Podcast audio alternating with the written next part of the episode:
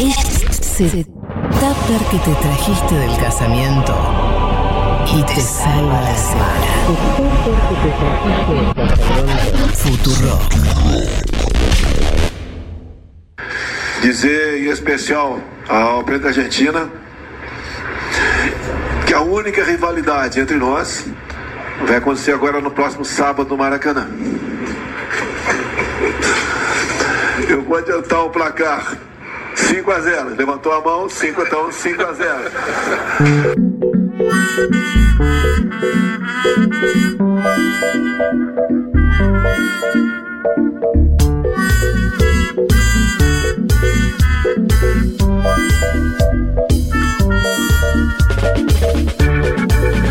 Y bueno, no. No salió, Jair. ¿Mm? No salió. ¿Qué te pasó, Bolso? ¿Qué te pasó, Bolso? Y viste, el Jade es mala. eh, Mufa, el eh, se metió en esa. Uh. Es Mufa, todo el mundo sabe que es Mufa. o sea, además, viste, eso de boquear y boquear goleada, no es medio de. Casi te diría de poco futbolero. De poco futbolero. Sí, porque podría haber dicho eh, el sábado les ganamos y quedaba ahí.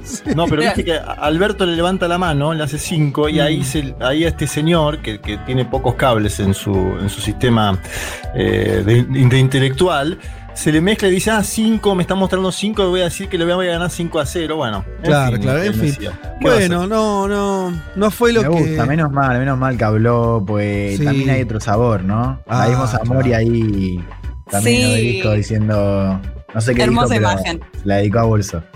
¿Cómo Si no sabes llorar, qué dijo? Dijo dijo. Bolsonaro, si querés llorar, llorar, que es la gran frase de Moria. no, no, me acuerdo, qué llorar, sé yo, llorá. una noche larga. Juan, Juan cuando Moria decía si querés Claro, llorar, llorá", claro, no, me olvido. No, no, yo soy fanático, veía. soy fanático de Mori.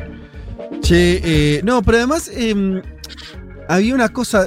eh, creo que todos eh, podemos tener un consenso en que los resultados deportivos no es que configuran escenarios políticos, no es que si eh, un, gobier- eh, un gobierno que, que su país ganó un mundial, entonces después reelige. Esas cosas no son, no, no hay una linealidad. Pero sí es cierto que para Bolsonaro, que ahora estoy en estos momentos leyendo, eh, hoy se levantó Bolsonaro y además de, recordar tal vez la noche de ayer, eh, vio que salieron nuevas encuestas de Datafolia donde, por ejemplo, el 63% de los brasileños cree que es incapaz de liderar el país. O sea, está teniendo números muy malos en general, ¿no? En el fútbol, afuera del fútbol. Pero era algo que él, que ahí sí, algunos hacían un paralelismo por ahí un poco exagerado eh, con, con la dictadura argentina y el 78. Bolsonaro quiso llevar la copa, y lo hizo de hecho, a Brasil eh, en medio de la pandemia. Y creo que ahí sí de parte hubo una lectura política de que eh, era algo que por ahí le podía servir, ¿no? Me parece que eso sí estaba. yo leía a varios brasileños que hacían esa lectura.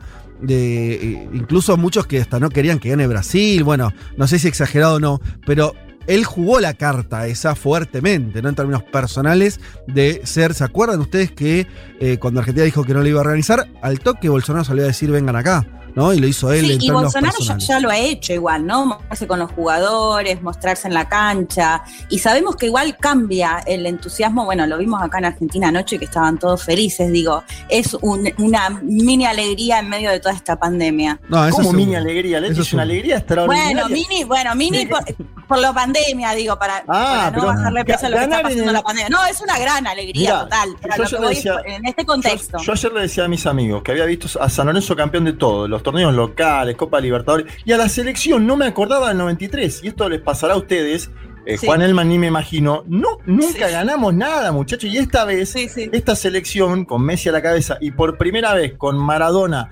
desde el más allá, y ganamos en Brasil una final contra Brasil, es increíble.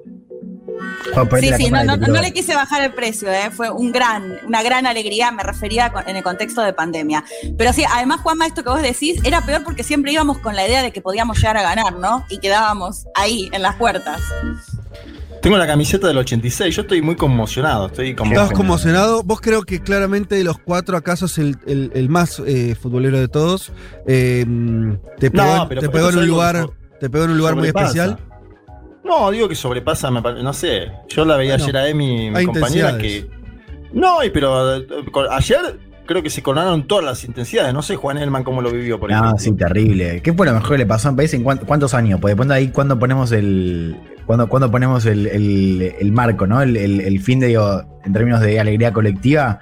Pero yo ya decía, lo de Colombia fue lo mejor del país en dos años. Esto ya no sé, pero es extraordinario. Sí, yo recién recordaba con, con Gentile, que yo que tengo algunos años más que ustedes, eh, recuerdo la última Copa América, pero no, ni de cerca se pareció a esto, en parte por algo malo, que es que eh, Argentina viene de una sequía tan larga y esa cosa como de, de, eh, de- estar cerca de, lograr un triunfo, no lograrlo y demás, que bueno, me parece que, que este, si bien las copas a veces, algunos dicen que vale, lo mismo, me parece que este caso no valía lo mismo.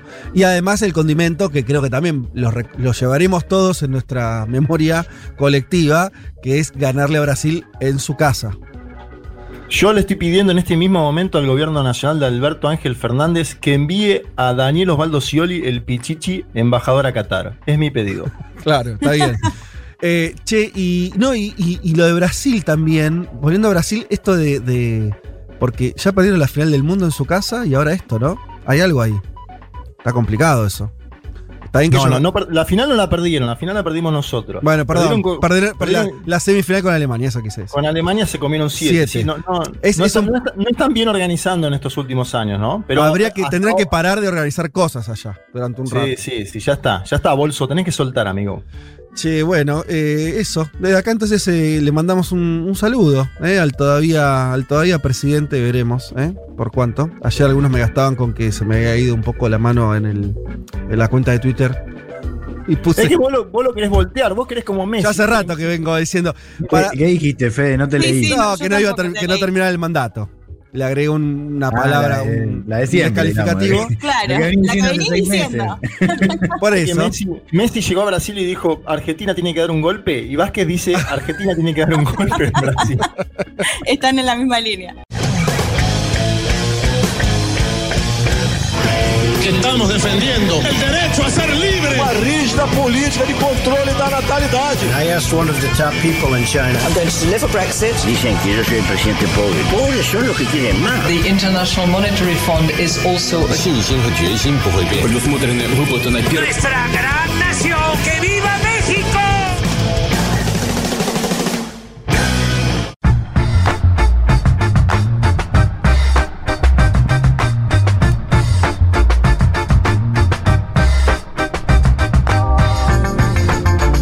Muy buen domingo para todas y para todos. Domingo 11 de julio del 2021, programa 172 de Un Mundo de Sensaciones.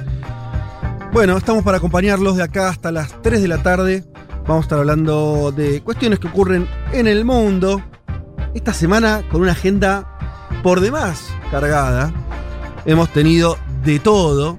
Eh, cuestiones en general, bueno, en no, no somos portadores de noticias muy lindas, eh, salvo obviamente lo que tratamos recién en la apertura del programa. Me refiero a que, bueno, tenemos eh, que contar eh, sobre el asesinato de un presidente de nuestra región, un presidente latinoamericano. Eh, estamos hablando del magnicidio que ocurrió en Haití, por supuesto, vamos a estar hablando de eso, vamos a estar hablando, pero la verdad que, es una semana cargada de cuestiones, una cumbre del Mercosur, eh, Uruguay vivió también eh, unos días que algunos califican de histórico porque lograron finalmente juntar una cantidad de firmas que les permite ir a hacer un referéndum que cuestionaría la ley principal del gobierno de derecha de la calle Pou. Eh, 800.000 firman, una especie de locura total, porque es más del 30% del padrón. en un contexto de pandemia. Así que bueno, también un saludo a los amigos uruguayos que nos estén eh, acompañando en este programa. De hecho, Va- quedamos empatados en Copas Américas, ¿viste? Hay varios que me están insultando porque me dicen, no, eh, en el Maracaná en el 50 ganó Uruguay. No, ya sabemos eso, muchachos, pero bueno, pasó hace bastante. Bueno, este, e- ese fue un maracanazo, este Oh. fue un maracanacito. Eh, porque no fue una Copa del Mundo, pero bueno, déjenos Uy, ahí. acá se arma. Veo que hay campaña por lo de Scioli que planteaba Juanma recién. Olvídate, el Pichichi a Qatar.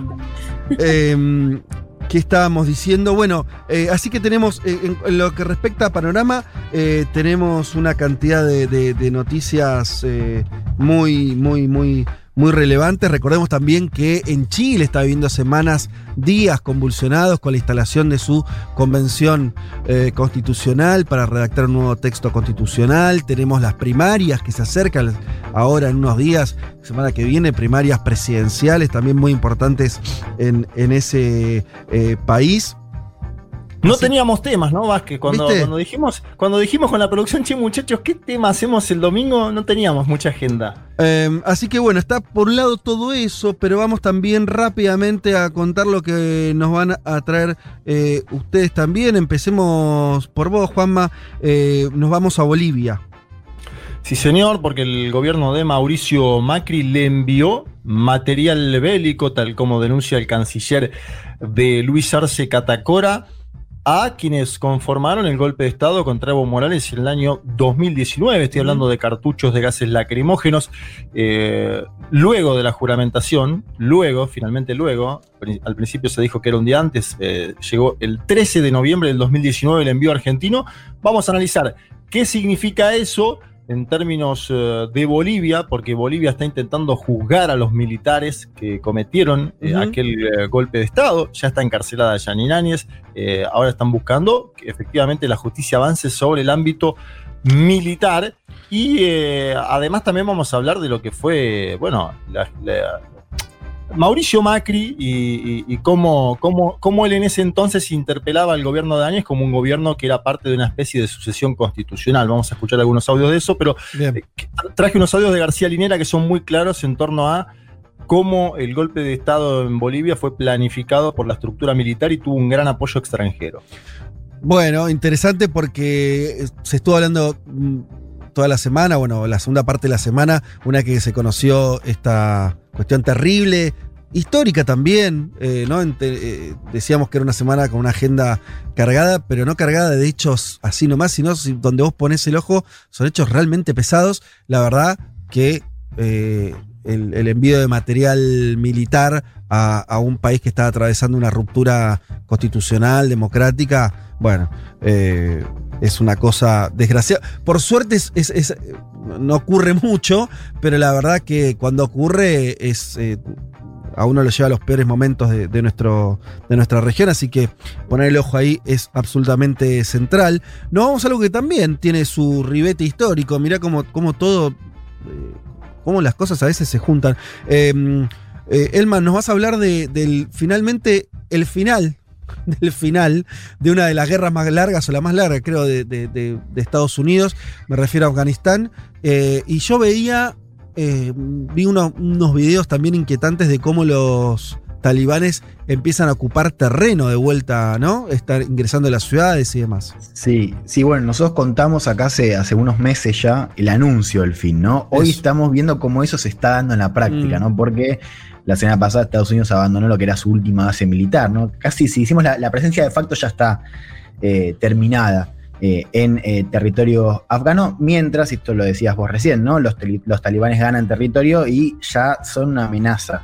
Ya lo eran, ¿no? Pero amenazan cada vez más con derribar al gobierno apoyado por Estados Unidos. Vamos a meternos un poco en qué está pasando en el terreno, qué preguntas caen ahora sobre Washington, ¿no? Porque ahí también hay un presidente que le empiezan a preguntar, bueno, eh, ¿Es Estados Unidos responsable entre lo que pase ahora? Bueno, aparecen esas preguntas y también nos vamos a preguntar nosotros sobre el rol que pueden cumplir otras potencias en ese territorio, bueno, tan particular, ¿no? Como qué, impresionante, Juan, que, o sea, estuvieron 20 años eh, las tropas de Estados Unidos, casi, y ahí está, y lo, que está volviendo es el talibán, que es supuestamente los que habían ido a combatir. O sea, la efectividad ¿no? Eh, es una cosa de, la intervención norteamericana, es tremendo, o sea. Sí, hoy nos vamos a meter en eso, ¿no? Porque ahora tenemos un presidente que dice, no, no, no, nosotros queríamos otra cosa, no queríamos un orden, queríamos matar a Bin Laden claro, y asegurarnos que no iba a haber otro 9-11. Nos vamos a meter un poco en esa narrativa de cómo Estados Unidos ahora está viendo ese pasado. Reciente, ¿no? Por lo Recontra interesante. Y como frutilla del postre, si todos estos temas que tratamos eh, no te parecen interesantes, eh, Hoy Leti Martínez nos trae un perfil de aquellos. Anúncelo vos. Vamos a hablar de Vladimir Putin, presidente de Rusia. Eh, no quiero adelantar nada. pero vamos a contar un poco algunas cositas sobre su infancia, sobre su adolescencia, que aún hoy, a mi ver, tienen, se, se reflejan mucho, por decirlo de alguna manera. Y bueno, vamos a contar, por supuesto, qué hizo durante sus gobiernos eh, porque puede además, te- podemos tener para rato Putin todavía. Putin. Así que- Putin.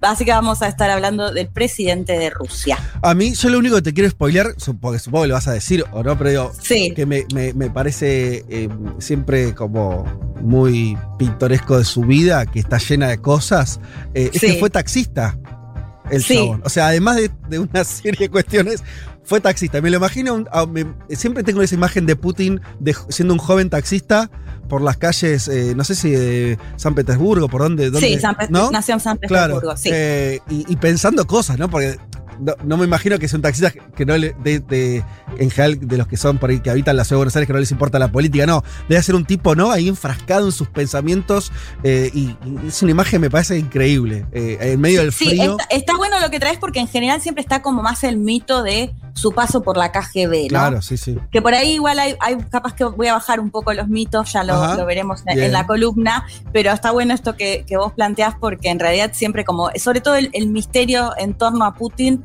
ronda por su paso por la KGB. Pero bueno, ya lo vamos a contar en la columna, no quiero adelantar nada. Espectacular. Entonces tendremos como cierre, como broche de oro de un programa eh, intenso, eh, la historia de eh, un taxista, ¿eh? de Vladimir Putin. Ya venimos. Un mundo, un mundo de sensaciones. Vázquez, Carg, Martínez, Elman. Información justo antes de la invasión zombie. Panorama Internacional.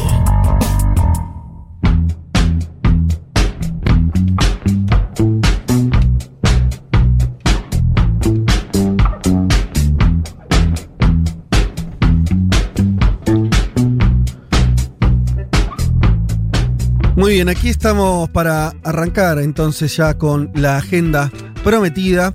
Eh, saludamos eh, la cantidad de mensajes que tenemos hoy. Se ve que la gente también se levantó entusiasmada, contenta. Em, bien, este, gente festejando. Lo tenemos a Putin que nos escribe y dice: Ya era hora que hablaran de mí, les amo. Bueno, eh, y una serie de, de mensajes. Un gran abrazo, un gran abrazo a Vladimir, ¿no? Le agradecemos las Sputnik aparte, Fede. Totalmente. Nos lo pregunta Pepa, pero también, pero también, eh, eh, Juan Gentile lo, lo- me consultaba, si alguno sabía de qué se trata el- la cuestión de Bangladesh, donde eh, la gente salió a festejar como si fueran habitantes de, eh, no sé, el barrio de Pompeya, de la ciudad de Sí, Buenos señor. Aires, ¿sí? Eh, Yo- yo- o Rosarino, yo- no sé. Eh, ¿Qué pasa ahí? ¿Alguien sabe? Yo hice, no sé. un informe en Segurola tras el fallecimiento de Diego Armando Maradona. Eran ex colonia británica. Y como todo lugar donde pasó Gran Bretaña, han dejado Mirá vos. muerte, hambruna, un desastre. Y desde, la, desde el segundo gol a los ingleses, y también desde el gol de la mano, hay que decirlo, los dos goles a los ingleses, son fanáticos de la selección argentina. Fanáticos. Y vos viste lo que es eso, ¿no? Esas movilizaciones que hay. Impresionante. Impresionante. Creo que además de Sí. Bangladesh, en algunas regiones de la India también. Eh, Sí. Ahí, mm, eh, ¿qué región? No, bueno, ahora se me, par- se me, se me fue. Kerala. Eh, Kerala, total, India. ahí va, en la India. Así que, eh, bueno, lo mismo, De hecho, misma situación. te, Sí. te sumo un dato, pero la otra vez leía un poema de Mahmoud Darwish, que es como el poeta palestino, que hablaba de los goles de Maradona a los ingleses y cómo lo habían vivido en todos aquellos territorios que están ocupados o que fueron Claro, colonia. Digo, es, es realmente un sentimiento muy fuerte hay que, en el mundo. Bueno, claro. eh, Solo, bueno, no todos salen como en Bangladesh así a festejar, que era bastante no, masivo. pero, pero también estoy recordando ciertas simpatías irlandesas también con nuestra selección, Claro. producto ahora que. Escocia, que- eh, Escocia, Escocia mismo. Escocia. Bueno, ahí está la respuesta. eh, el amigo Gentile, que todavía está en las instalaciones que, que preguntaba, eh, y yo la verdad que había ese video y tampoco tenía la, la explicación. Bueno, más que suficiente entonces lo que hemos agregado como información para explicar ese, esa, linda hinchada que tenemos ahí. Entonces, producto del colo- colonialismo británico. Mira vos. Bueno, metámonos eh, y vamos a ir hablando un poco de colonialismo de alguna manera con lo que estuvo pasando en el mundo. Vámonos primero a Haití, donde, eh, bueno, claro, el miércoles fue asesinado nada más y nada menos que el presidente de ese país, eh, Jovenel Moïse o Moïse, en su residencia de la capital, en Puerto Príncipe. Eh, si, no, si no se me escapa algo, fue el primer magnicidio después de la muerte de Allende, el 73, en nuestra región, en nuestro continente. Eh, digo esto para marcar lo excepcional de lo que estamos hablando, ¿sí? No vivimos eh, en, una, en, en- una región donde se estén matando presidentes todos los años. Hay que decir obviamente que Haití es el país más pobre de América, uno de los más pobres del mundo.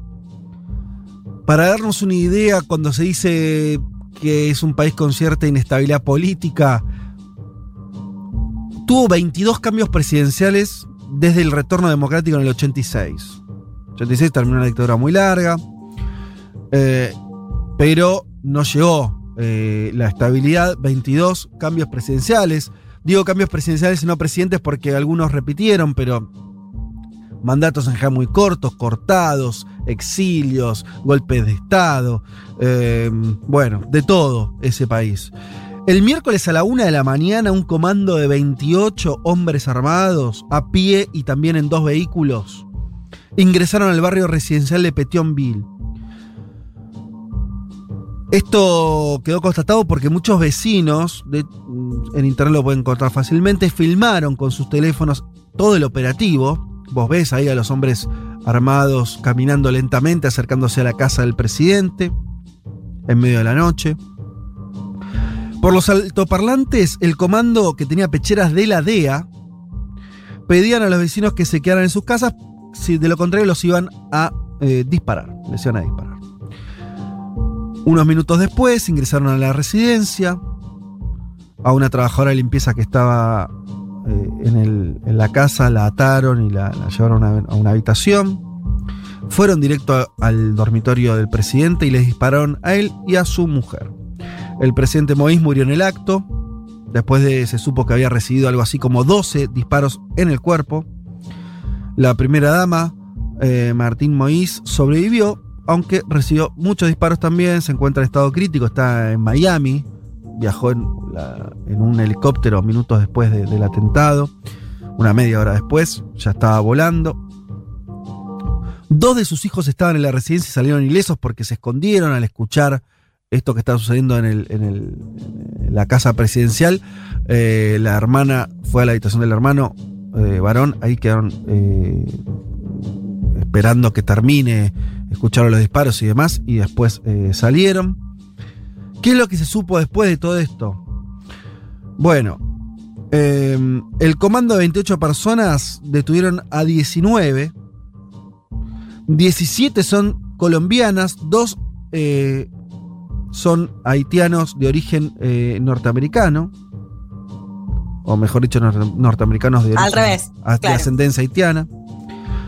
Hay tres colombianos que todavía están prófugos, por lo menos hasta el momento que estaba revisando la información. Dos murieron después del magnicidio en el enfrentamiento con fuerzas de seguridad. Obviamente todo esto pone la lupa en Colombia. ¿Sí? Es muy interesante. Ah, En este programa hablamos mucho de la doble vara. Ustedes imagínense si en vez de ser colombianos fueran venezolanos, militares retirados, de lo que estaríamos hablando. O, te diría, no sé, o mexicanos también, o no sé, lo que sea. Eh, al ser colombianos, bueno, la cosa se trata, diría, por lo menos como habría que tratarse, con eh, dando el beneficio de la duda. Eh, aún así, bueno, claramente, estamos hablando, ni siquiera son paramilitares, estamos hablando de militares colombianos retirados. Y cuando digo retirados no es que hace 10 años habían sido militares eh, activos, el año pasado lo eran. El año pasado, muchos de ellos, el- hasta el 2020, eran activos, eh, personal activo del ejército colombiano. Esto ya está constatado, esto está oficializado por las autoridades eh, de Haití y el propio gobierno colombiano salió a decir, sí, ok, eh, esta gente que tienen detenida son, eh, habían sido hasta hace muy poco parte de nuestras Fuerzas Armadas. Claro, la pregunta es por qué lo mataron al presidente. No tengo la respuesta, creo que nadie la tiene. Por lo menos surgen una serie de interpretaciones, pero también todas son muy vagas. Todos caen, barra caemos en. eh, la verdad del asunto es esta. Vamos a blanquearlo. Sabemos muy poco de Haití. Yo también sé muy poco de Haití. Eh, es muy difícil eh, encontrar gente que, sepa mucho de, de un país donde las características de nombrantes hace que, y esto es parte de la cosa terrible, de, la injusticia, que a poca gente le importe. La verdad que Haití le importa poco al mundo. eh, por su condición de extrema pobreza, por su condición de algunos lo, llaman de estado fallido. Eh, la verdad que no sabemos las razones profundas si las hay. Lo que podemos darles es un poco de contexto. Les hablaba de, la- de la inestabilidad. Vamos a hablar ahora un poco de lo que era el gobierno de Moïse. Eh, pero antes de todo eso, hablemos un poco más de Colombia. Porque esto me parece muy. Esto lo hablamos poco. No sé si alguna vez lo tratamos de esta manera, pero me parece muy central. Yo creo que cada vez más hay que hablar de Colombia como un gran desestabilizador de la región. ¿eh? ¿Y por qué digo esto? Más allá de lo que ocurrió acá, que es obvio, notorio y no hace falta decirlo, se cargaron un presidente, no porque haya sido necesariamente, no hay, elementos para esto, decir que fue una decisión de Duque o del gobierno colombiano, sino por lo que voy a contar ahora. Desde hace más de una década hay un fenómeno muy extendido en Colombia, que son soldados colombianos que piden la baja en el ejército para vender sus servicios como mercenarios en distintas partes del mundo. ¿Se entiende? Directamente se dan de baja en el ejército para pasar a ser mercenarios. Recordemos, las Fuerzas Armadas de Colombia son las Fuerzas Armadas con más entrenamiento, muy extensas en su número, en su calificación y en su eh, tecnología, porque fueron las Fuerzas Armadas financiadas por Estados Unidos para combatir a, eh, en su momento, la- las guerrillas colombianas, al narcotráfico, etc. Este fenómeno, desde hace unos 10 años que los propios colombianos eh, te dicen que eso es completamente así, que hay una sistematicidad. No solo en la generación de grupos paramilitares internos en Colombia, que también, sino en la conformación ya de eh, grupos mercenarios internacionales, que probablemente es lo que ocurrió en Haití, contratados por distintos, ya sean por gobiernos, por otras bandas armadas, por intereses, eh, por empresarios, etcétera, etcétera, incluso por tercerización de propias operaciones militares de países, por ejemplo Estados Unidos. Tenés entonces una especie de, de ducto de, militares que salen de las filas regulares del, esta- del Estado colombiano y del ejército colombiano y pasan a ofrecer sus servicios al mejor postor. No se dice que Colombia es un Estado desestabilizador, pero esto no deja mucho lugar a duda de que lo es. No tanto o no solo por una decisión política del gobierno de turno, sino por una realidad estructural sus Fuerzas Armadas. Lo que muchos empiezan a señalar adentro de Colombia es que el Estado colombiano tiene nulo registro y seguimiento de qué hacen sus hombres una vez que salen de, de- las Fuerzas Armadas. Pero la verdad es que es como abrirle la puerta a, a- lo que sea, ¿se entiende? O sea, no es que. No, no, eh, eh, de hecho, lo, empezaron a decir para este caso que estamos contando de Haití. Que no, que no sabe, el, gobierno colombiano no hace seguimiento de lo que hacen lo- los, eh, su- sus ex militares. Bueno, es un, parece, parece que es un problema, ¿no? Ya estamos viendo que es un problema. En los años 90, claro, cuando terminó la Guerra Fría, se empezó a crear una especie de mercado internacional de servicios militares. Alguna vez, algunos, seguramente los oyentes, algunos recuerdan palabras como Blackwater o, o DynCorp. Eh, bueno, son empresas, barra, operaciones que lo vimos mucho en Medio Oriente, ¿no? Sucedió mucho. eh, eh, hablábamos de Afganistán, no, no sé si en ese país también, probablemente. Sí lo recuerdo mucho para Irak, eh, que tuvo una invasión prolongada por parte de Estados Unidos, que Estados- el propio Estados Unidos terceriza. O sea, no es que todas las operaciones militares se hacen en nombre del ejército eh, de Estados Unidos, sino que utilizan empresas, tercerizan servicios, ¿sí? Que los llaman eufemísticamente de seguridad. Son servicios paramilitares para hacer eh, operaciones, ¿sí? Matar gente, básicamente. Y eso muchas veces lo tercerizan. Bueno, parte de la mano de obra, esa mano de obra sale de algún lado, parte o gran parte sale de las filas de las Fuerzas Armadas de Colombia. Eh, el arresto, además, no estamos hablando de uno, dos o tres personas, les nombré la cifra, 28 hombres componían el, el grupo armado que mató al presidente haitiano. Bueno, de esos 28, una gran parte salvo esos, esos dos que hay que ver quiénes son, de eso se sabe poco, hay menos, menos datos eh, de que eran estos norteamericanos de origen haitiano, pero el resto eran colombianos y todos con una ficha legal en las Fuerzas Armadas de Colombia. Me parece re interesante este tema, porque más allá de lo que pasa en Haití, tenés acá un foco, ¿no? Que el día de mañana puede pasar en otro país, ¿no? Esa, Sí, esa ¿te agrego exportación. Sí. No, eh, algo que también llamó la atención eh, fue la presencia del comandante del Comando Sur, estoy hablando de Craig Faller, eh, semanas atrás en Colombia, y quien aparentemente estuvo, y esto habría que chequearlo y confirmarlo bien, pero digo, en base a lo que, a lo que conocemos eh, semanas atrás en Colombia, también es el agente eh, William Burns, que es nada más ni nada menos que el director de la CIA de los Estados Unidos de América. A ver, este dato puede o no estar vinculado a esto que acaba de suceder, no lo sé, lo establecerán la- las investigaciones pertinentes. Ahora, la CIA juega un papel en América Latina también, ¿eh? El director de la CIA estuvo semanas atrás en Colombia. Y después lo otro que quiero decir es que no es la primera vez que eh, militares ya fuera de actividad en, en Colombia hacen eh, actividades de este tipo. Acordate del operativo Gedeón, ¿no? Aquella especie de invasión, eh, tres empanadas, la contó Juan Elman en su momento acá en el mundo de las sensaciones que hubo sobre Venezuela.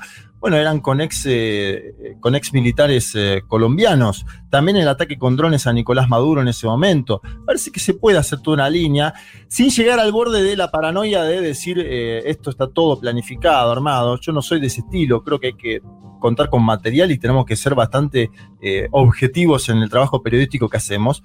Pero hay algunas señales de que eh, esto no es la primera vez que sucede. Yo comprendo que, como vos bien decías, al ser un magnicidio, tiene una fuerza y una potencia eh, descomunal. Pero eh, los militares colombianos que salieron de actividad en Colombia ya han estado en otros operativos de este tipo en otros países de América Latina. Sí, como esto siempre hay que decir algo más, que es que esto es lo que sale a la luz.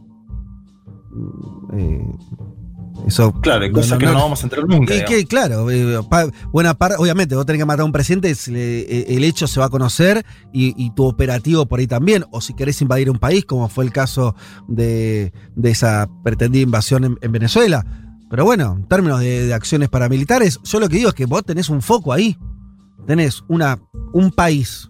Supuestamente, digo, de Colombia no se dice que es un estado fallido.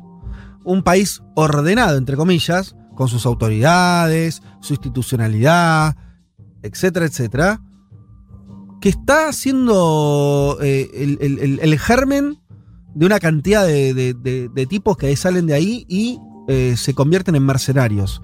Bueno, a mí me parece que debería ser un problema regional eso, ¿no? Un problema de orden democrático, un problema... si lo estuviéramos planteando que pasa en otro país, sin duda, no, no, no tendríamos duda de eso. Eh, esto parece que es como que yo quisiera relativizar para eh, hablar bien de Venezuela y no, eh, lo que quiero decir es eh, que a veces mm, las cegueras ideológicas no- nos impiden ver lo obvio. Si fuera Venezuela que no tiene paraguas mediático, todos estaríamos diciendo, che, no puede ser que un país esté exportando violencia. Bueno, Colombia lo está haciendo y nadie está haciendo nada con eso. Entonces, la verdad que eh, es un problema. Sobre eso se monta todo lo que vos decís. Eh, obviamente, los intereses de Estados Unidos, que siempre juega. Es Estados Unidos, ¿cómo no va a jugar? Claro que juega. Eh, y en un contexto de ya un país desestabilizado como es Haití, por supuesto que- que también. Eh, y además esto de la intervención norteamericana, no, no quiero extender, pero lo dejo planteado para que lo hablemos eh, en otro momento. Eh, Lamentablemente lo digo porque no me gusta vivir en una época donde esto todavía ocurre, pero después de lo que pasó, y ya sabemos que pasó de la intervención en términos de justicia por parte de Estados Unidos en Brasil, no en Haití, en Brasil, en la mayor potencia, yo ya no, no descalifico lo más mínimo la idea de que Estados Unidos interviene de distintas maneras en nuestros países. ¿Se entiende? Porque la, línea Departamento de Justicia de Estados Unidos, eh, Moro en Brasil y la cárcel de Lula y la llegada del poder de Bolsonaro es una línea directa. Lo siento por los que, y me incluyo, eh, los que nos gustan los matices, es una línea directa. Entonces, una vez que eso ocurrió y está comprobado, y bueno, déjame sospechar de cualquier situación. Dicho esto, hablemos un segundo de, de Haití, que por supuesto tiene su propio contexto. Eh, estábamos hablando del presidente asesinado que asumió el 2016. Eh, Moïse había llegado con elecciones cuestionadas, después te- tenía el mandato vencido, cerró el Congreso, él proponía una nueva constitución en los últimos tiempos, ya desde el último año, año y medio.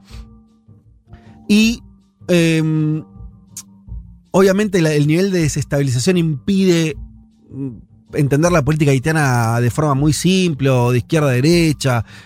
Hay que entenderla en otro registro. Lo que podemos decir del propio gobierno de, de Moïse, que termina de esta manera trágica, es que también tuvo un cambio de alineación muy fuerte. Subió, o, sobre todo los primeros meses, allá por 2016, todavía Venezuela tenía una forma de intervención económica en, en buena parte de Centroamérica con acuerdos beneficiosos de petróleo. O sea, daba petróleo muy barato a muchos países. Esto lo hacía como eh, desde la mirada venezolana, como un gesto eh, de interna- internacionalismo, de, regionalismo eh, eh, beneficioso para esos países porque le daba eh, petróleo subsidiado a un precio muy, muy beneficioso. Eh, también lo, obviamente era una forma de influencia en la región. Bueno, empezó Haití en ese y el gobierno de, de Moïse en ese, en ese rango, en este, con esa tesitura.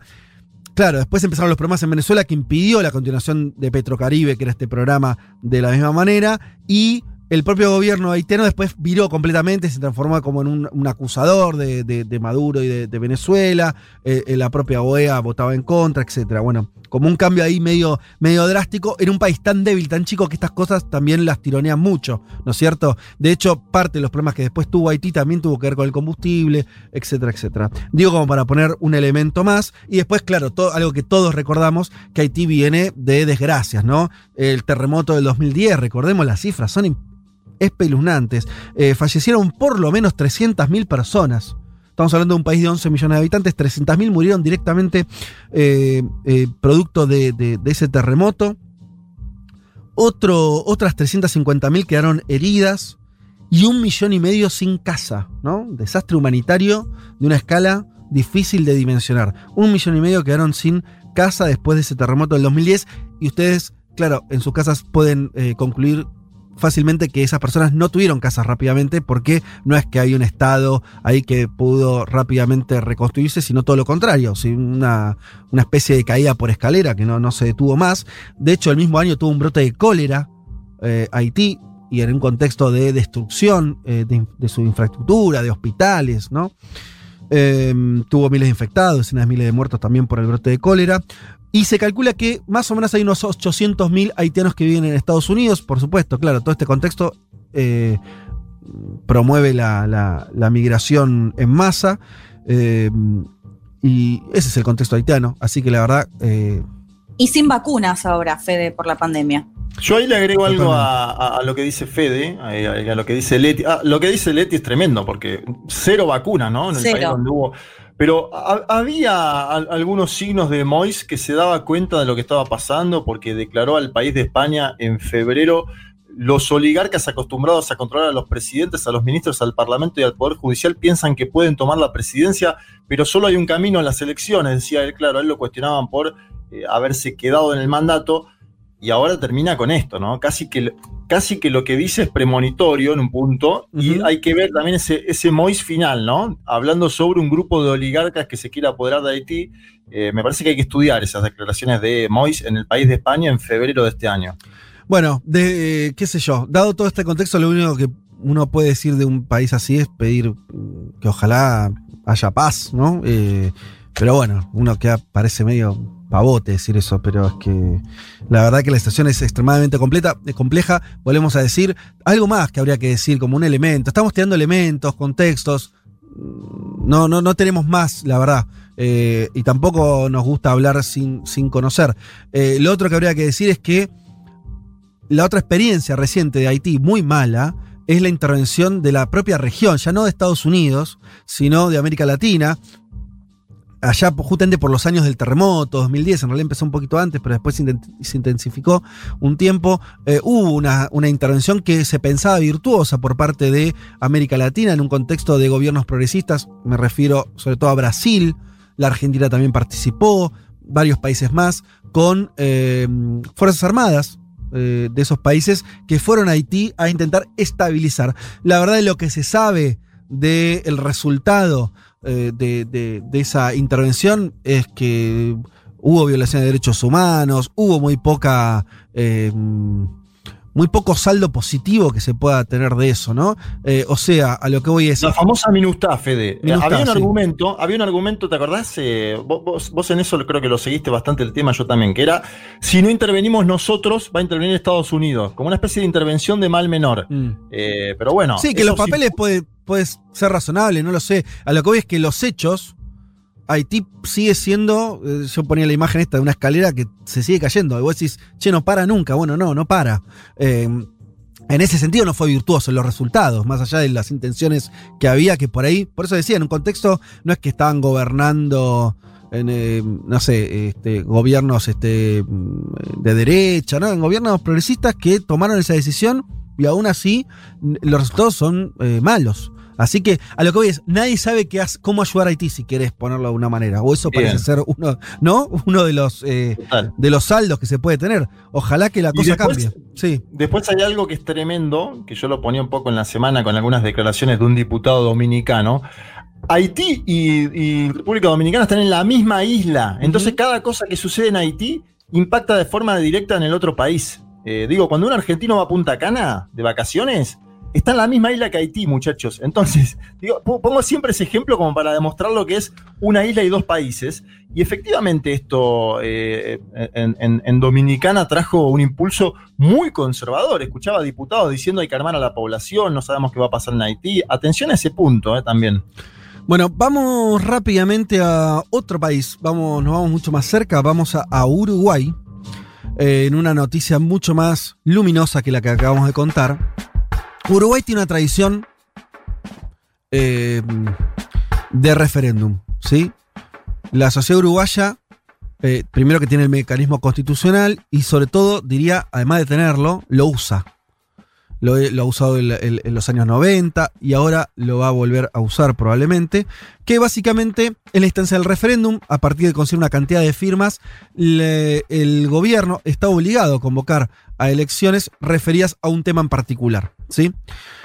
Em, doy mínimamente el contexto, pero sobre todo lo vamos a escuchar porque tenemos unos muy buenos audios para explicar la situación de uruguaya, de una uruguaya y de un uruguayo. Em, Básicamente el contexto es que el gobierno de la calle Poe había eh, aprobado una ley muy importante, una ley muy grande, con muchos artículos que modificaba un montón de cosas, una especie de programa de gobierno ah, eh, convertido en ley. Esto, eh, por supuesto, a la oposición de izquierda de Uruguay no le gustó y lo que le quedaba era justamente acudir a esta herramienta de conseguir firmas para forzar un referéndum. Parecía que no lo iban a lograr, pero sí lo lograron, juntaron las firmas. Vamos a escuchar eh, por algo que contaré brevemente, pero es muy interesante eh, y tiene que ver con esta tradición uruguaya.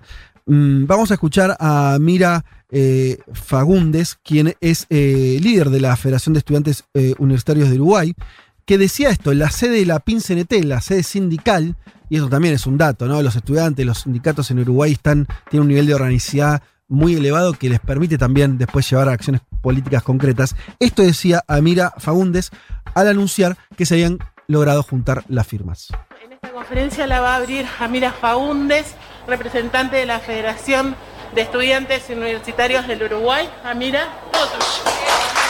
Buen día, compañeras y compañeros. Obviamente que la emoción desborda, pero queremos decir bien fuerte y bien claro que habrá referéndum. Hoy nuestro pueblo sigue exigiendo ser escuchado. Necesitamos una democracia mucho más participativa. Hoy es un día muy especial también para nosotras como parte del movimiento estudiantil. Hace 48 años, un 8 de julio, Walter Medina, de 16 años, estudiante de secundaria, era asesinado por la espalda escribiendo un muro en la esquina de su casa. En el muro estaba escribiendo consulta popular. Bueno, quería abrir con esto porque es súper interesante, ¿no? Eh, lo que decía esta dirigente estudiantil, de secundaria, universitaria, perdón, eh, referida a eh, a esa historia, ¿no? Eh, de hecho, es- ese asesinato que ella cuenta de Walter Medina ocurrió mucho, muy pocos días después del golpe del 73 en Uruguay eh, y, Walter estaba justamente escribiendo eh, un, graffiti cerca de su casa que decía consulta popular y de hecho creo que llegó a escribir consulta popu y ahí lo, lo mataron eh, en, en un hecho, bueno, en un asesinato político que, que quedó impreso en la memoria de los uruguayos y que ahora esta dirigente lo recordaba, porque además fue el mismo día. En un hecho- Medina- a Medina lo asesinan un 8 de julio, que fue este, el, el 8 de julio, el día que anuncian que lograron juntar las firmas. Bueno, esas vueltas de la historia a veces tan simbólicas, ¿no? Cargadas de simbolismo eh, eh, en este caso. Era un militante Medina del Partido Socialista de Uruguay, eh, y por eso hay un homenaje, si pueden leanlo, de Gonzalo Civila, que es actualmente un joven secretario general del Partido Socialista de Uruguay, donde, bueno, lo homenajean el mismo día que entran estas eh, 800.000 firmas.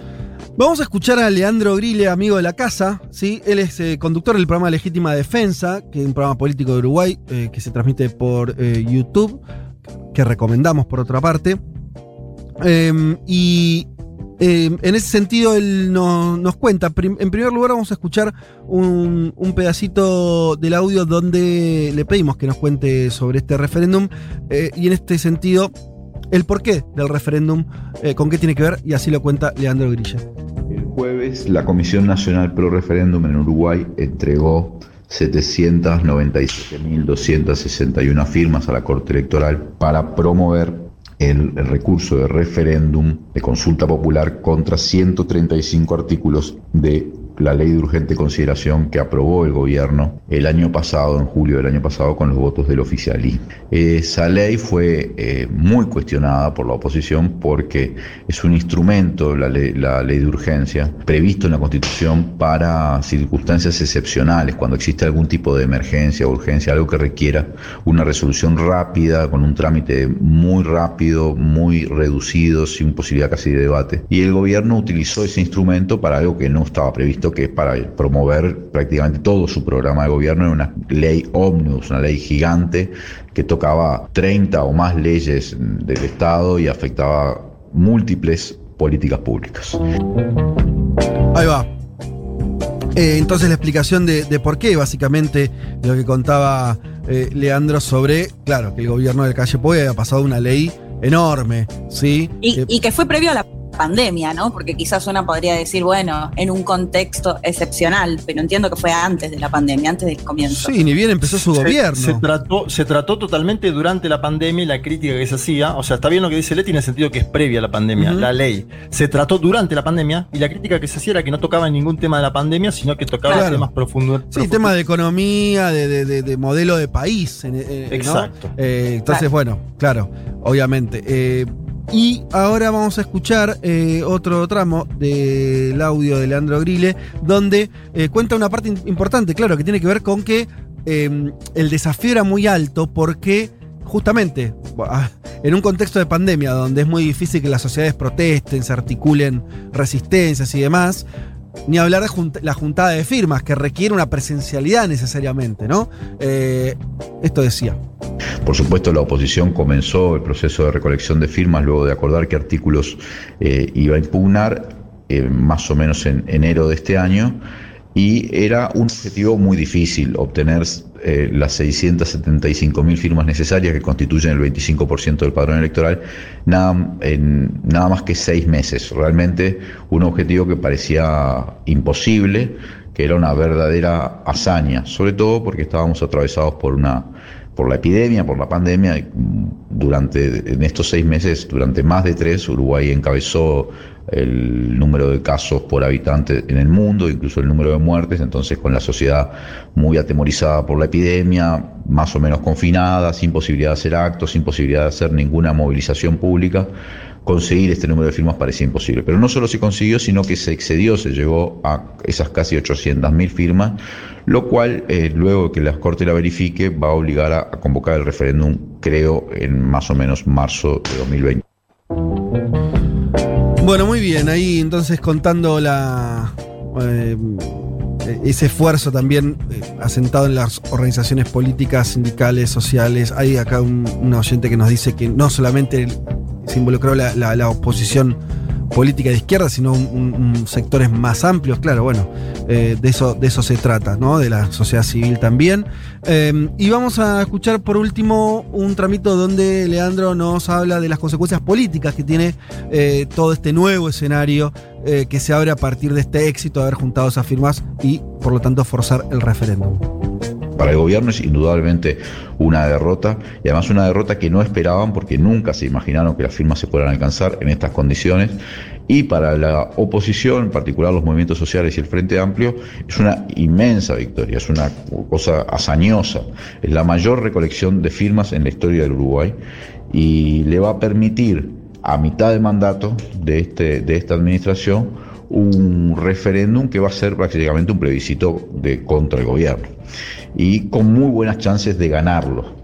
En el caso de ganarlo, ya el clima cambió en el Uruguay a partir de esta recolección, pero además en el caso de ganar el referéndum, el gobierno queda realmente muy debilitado en la perspectiva de poder llevar adelante su programa de neoliberal, su programa de derecha a lo largo de los, del tiempo que le queda a esta administración. Así que realmente hay que considerar que se produjo un hito que cambió absolutamente todo el escenario político en el Uruguay y fue indudablemente una victoria de la militancia, sobre todo la militancia de base, tanto de la izquierda del Frente Amplio como de las organizaciones sociales, en particular de los trabajadores y los cooperativistas y los estudiantes, que lograron una proeza, recolectar 800.000 firmas que constituye el 30% del padrón efectivo electoral uruguayo en nada más que seis meses y en el medio de una pandemia. Eh, no puede ser mirado de otra manera, es, una, es un hito que tiene dimensiones de hazaña. Bueno, ahí va, di- dimensiones de hazaña nos decía Leandro Grilla, al que le mandamos un abrazo, le agradecemos eh, esta participación a través de, estos audios para darnos un poco de contexto de lo que ocurrió y la importancia que tiene entonces eh, este, esta apertura de un proceso de referéndum en Uruguay. Que veremos entonces si finalmente qué pasa. Obviamente eh, hay que certificar las firmas, después hay un plazo. Él hablaba de marzo, ¿no? Leandro decía este, como una fecha estimativa, o sea, estamos hablando, sí, de una, puede llevar este, seis meses o por ahí incluso un poco más, eh, nueve meses, hasta que efectivamente la gente vote. Pero bueno, esa instancia parece que llega, que va a llegar y los organizadores están confiados en que esas firmas, más allá de que siempre alguna después se rechaza, como superaron tanto el mínimo necesario, bueno, están confiados en que eso ya es un hecho. eh, y, y bueno, llegará ese referéndum y veremos ahí qué deciden los uruguayos, que a la hora de decidir en general deciden en favor de eh, los servicios públicos. Hay una, toda una tradición en ese, en ese sentido. De hecho, muchos dicen que el neoliberalismo en Uruguay fue atemperado en algo por algunas votaciones, sobre todo creo que fue el año 92, si mal no recuerdo, eh, sobre, sobre algunas privatizaciones que las frenaron, ¿sí? Eh, justamente con también un referéndum. Entonces hay una tradición en ese sentido, veremos si repiten eh, por ese camino. Si alguno quiere comentar alguna cosa más o Son dos plazos de hasta 120 días, eh, por eso ahí Leandro decía marzo del año próximo, hay algunos que vaticinan que podría llegar a ser a fin de este año, no, no lo sabemos eso. Mm. Eh, ahora, es un golpe sin duda del gobierno y te digo algo, eh, también me parece que hay que, hay que mostrar ahí el, trabajo de la militancia del Frente Amplio, del PIT-CNT, de las organizaciones sociales, porque, no sé, yo hace varias semanas lo vengo siguiendo y el dato que tenía era, es muy difícil llegar. Me decían así, textual, es muy difícil llegar, sería imposible, casi una hazaña, y la verdad que lograr 800.000 firmas, que es el 30% del padrón de un país, es una bestialidad. Sí, ah, por eso, para los mar, sobre todo para el, para el contexto uruguayo, porque 800.000 firmas es mucho en todos lados, pero por ahí en Argentina es una dimensión, en Uruguay realmente es una escala, ¿no? Una escala uno a uno, ¿no? Del país, del propio país. Es, es- es mucha gente. Cierro con esto. Uruguacho en Almagro nos dice: la militancia frente amplista en Buenos Aires es muy fuerte. Acá también firmamos muchos. Bueno, eh, excelente. Eh, con esto cerramos esta parte, porque a ver, una segunda, porque yo le dije, este panorama lo tuve que partir en dos, porque si no, no terminábamos más. Pero hasta aquí una parte entonces del panorama internacional. Un mundo de sensaciones. Vázquez, Carg, Martínez, Elman. Un programa que no quisiera anunciar el comienzo de la Tercera Guerra Mundial. Pero llegado el caso, lo hará.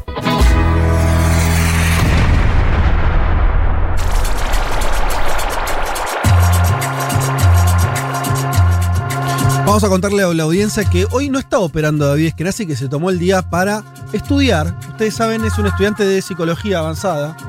Eh, un estudiante avanzado de psicología. Porque si no, creo que inventó una carrera. Eh, pero tenemos acá a Paula Artiuk, ¿sí? Así que con un reemplazo inmejorable. Eh, A la capa de Pau Hartiuk. ahí va, mirá. La Mucha amamos. botonera, ¿no? Mucha botonera. Ya te maneja mejor la botonera que David, ¿eh? No, es la mejor. Manejando la botonera es la mejor, Pau. Che, eh, bueno, nos metemos eh, con eh, el tema de la semana, un poco, por lo menos cuando uno mira el mundo desde Argentina, por todo lo que ocurrió eh, y las novedades que hubo respecto a eh, la, la infeliz decisión del gobierno de Macri de darle armamento a eh, Bolivia, en el momento en que en Bolivia se estaba produciendo, se había producido un golpe de Estado y eh, bueno, eh, había mm, muchos bolivianos, miles de bolivianas y bolivianas resistiendo en la calle ese golpe de Estado, manifestaciones, cortes y demás. Y en ese contexto muy represivo, bueno, nos enteramos ahora que las Fuerzas Armadas de Bolivia fueron asistidas nada más y nada menos que por Argentina. Yo subí un videito donde me vino a la memoria. Ustedes saben, estuvimos ahí con Martín Shapiro cubriendo parte de, eso eh, en su momento en, en noviembre de 2019. Y eh, de hecho filmamos eh, una represión, una de las tantas que hubo, porque estábamos ahí eh, y, entonces en un momento empezaban a tirar gases lacrimógenos. Entonces ahora me preguntaba si no había sido reprimido de forma indirecta por el propio gobierno argentino. O sea, por mi gobierno. Esa. Pensamos muchas cosas. Esa no se nos había ocurrido con Martín cuando estuvimos allá. ¿eh? La verdad, eh, qué, qué cosa. Uno se va del país y lo siguen reprimiendo. Bueno, che, ahora, hablando en serio, Juanma, ¿por dónde querés arrancar? Y empecemos por la noticia. Bolivia denunció el día jueves eh, la llegada de material bélico a ese país desde la Argentina de Mauricio Macri, en momentos do- donde se estaba completando el golpe de Estado a Evo Morales. Un material, después vamos a meternos bien en el desglose, porque ya hay anuncios nuevos del Ministerio de Seguridad en la Argentina. Un material que llega a la PAFEDE el día 13 de noviembre del año 2019 a través de un Hércules que sale de Palomar, que llega a la ciudad de La Paz, al aeropuerto del Alto, que baja carga y personal de gendarmería. eh, y en Bolivia manejan la siguiente hipótesis, que es todavía bajo investigación, claro, que una parte de ese material se entregó a las Fuerzas Armadas Bolivianas, eh, Sí. altamente, altamente implicadas en el golpe, ahora vamos a ir a eso, Sí. y otra parte a la policía boliviana, la policía boliviana que había estado amotinada en los días previos a el golpe de Estado que se terminó consumando eh, en ese país. La ex ministra de Seguridad argentina que anduvo en caballo estos días dijo que ese material era para salvaguardar la embajada argentina en La Paz, algo que no es consistente. Incluso el canciller Maita eh, en esta misma emisora el día viernes en Seguro la dijo, la verdad no es consistente esa información. Eh, tam- y tampoco di- dijo que tampoco era consistente que Macri no supiera del envío de este material bélico. Eh, bueno, obviamente, ¿no? Parecen, parecen demasiados 40.000 cartuchos para una misión así, para proteger una sede diplomática. Vamos a escuchar primero al canciller boliviano Maita denunciando que Argentina le dio a Yanine Áñez munición letal eh, y que obviamente después se produjeron las masacres de Sacaba y de Sencata. Escuchemos a Maita, el canciller boliviano. Pero resaltamos que la Argentina, presidida por Mauricio Macri, le dio a las fuerzas militares que reprimieron la protesta social el año, en noviembre de 2019, munición letal. El 13 de noviembre de 2019 se lo agradecía. El 15 de noviembre de 2019, dos días después, se producía la masacre de Sacao. Unos días después, el 19 de noviembre de 2019, se producía la masacre de Sencate. Y en el intermedio, la represión militar policial en diferentes escenarios de nuestro país de la protesta social. Bien, ahí pasaba el canciller eh, boliviano. Vuelvo a nuestro país un segundo. Sabina Frederick, eh, la ministra de Seguridad del actual gobierno de Alberto Ángel Fernández, anunció una investigación y encontró lo siguiente, Fede. El día 11 de noviembre del 2019, 11 de noviembre, sí. el día que Evo Morales salía en un avión de la Fuerza Aérea eh, Mexicana, sí. eh, la Agencia Nacional de Materiales Controlados de Argentina, llamado ANMAC, autorizó a la Gendarmería el envío a Bolivia de pistolas semiautomáticas, escopetas, carabinas automáticas, ametralladoras y fusiles. Esto es lo que anuncia eh, ANMAC, la autorización de ANMAC a Gendarmería. Y también se enviaron más de 8.000 municiones de distintos calibres, chalecos antibalas, cascos y escudos balísticos y visores nocturnos. Ese fue el día 11 de noviembre. Y al día siguiente, el 12, la ANMAC autoriza a llevar 70.000 cartuchos antidisturbios, 70.000, es decir, casi el doble de lo que denuncia Bolivia. Hay que ver ahí qué pasa con estas estadísticas, ¿no? Sí. Bolivia, muestra, Bolivia muestra una carta donde dice nos llegaron 40.000.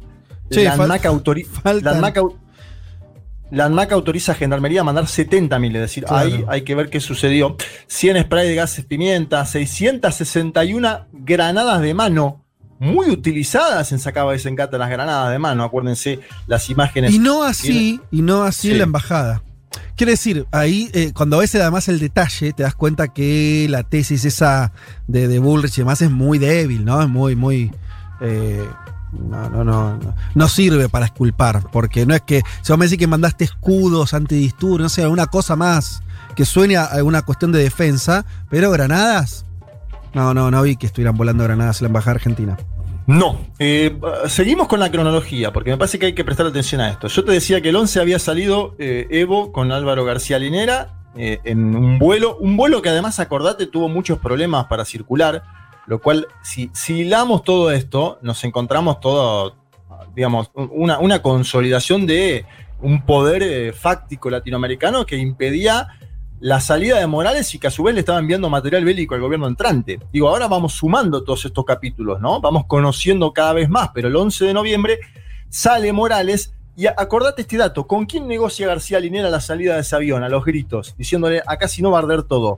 Con el comandante Terceros, el mismo involucrado en la carta al embajador de la Argentina, que es el que se termina develando, ¿no? Que termina develando todo esto. Terceros era en ese momento comandante general de la Fuerza Aérea Boliviana, Obviamente ya está detenido este señor, pero acaba de ser detenido esta última semana. Mm. Eh, lo, lo pongo esto en consideración para decir, Bolivia ya detuvo a Yanine Áñez, que fue quien eh, juramentó, se autojuramentó como presidenta de Bolivia, y ahora empieza a detener a los militares involucrados en todo este proceso. Bueno, Áñez se autojuramenta, esto es conocido el día 12 de noviembre. El 12 de noviembre es un día antes de la llegada del Hércules con los cartuchos, los gases lacrimógenos y las granadas de gas. Entonces dicen en Bolivia, claro, Áñez fue la cabeza del golpe porque asumió funciones, por eso está detenida, pero la planificación del golpe la excede, va más allá de ella y tiene dos puntas, Fede, que se van conociendo con mayor claridad. Primero lo que decíamos antes, una colaboración internacional muy nítida,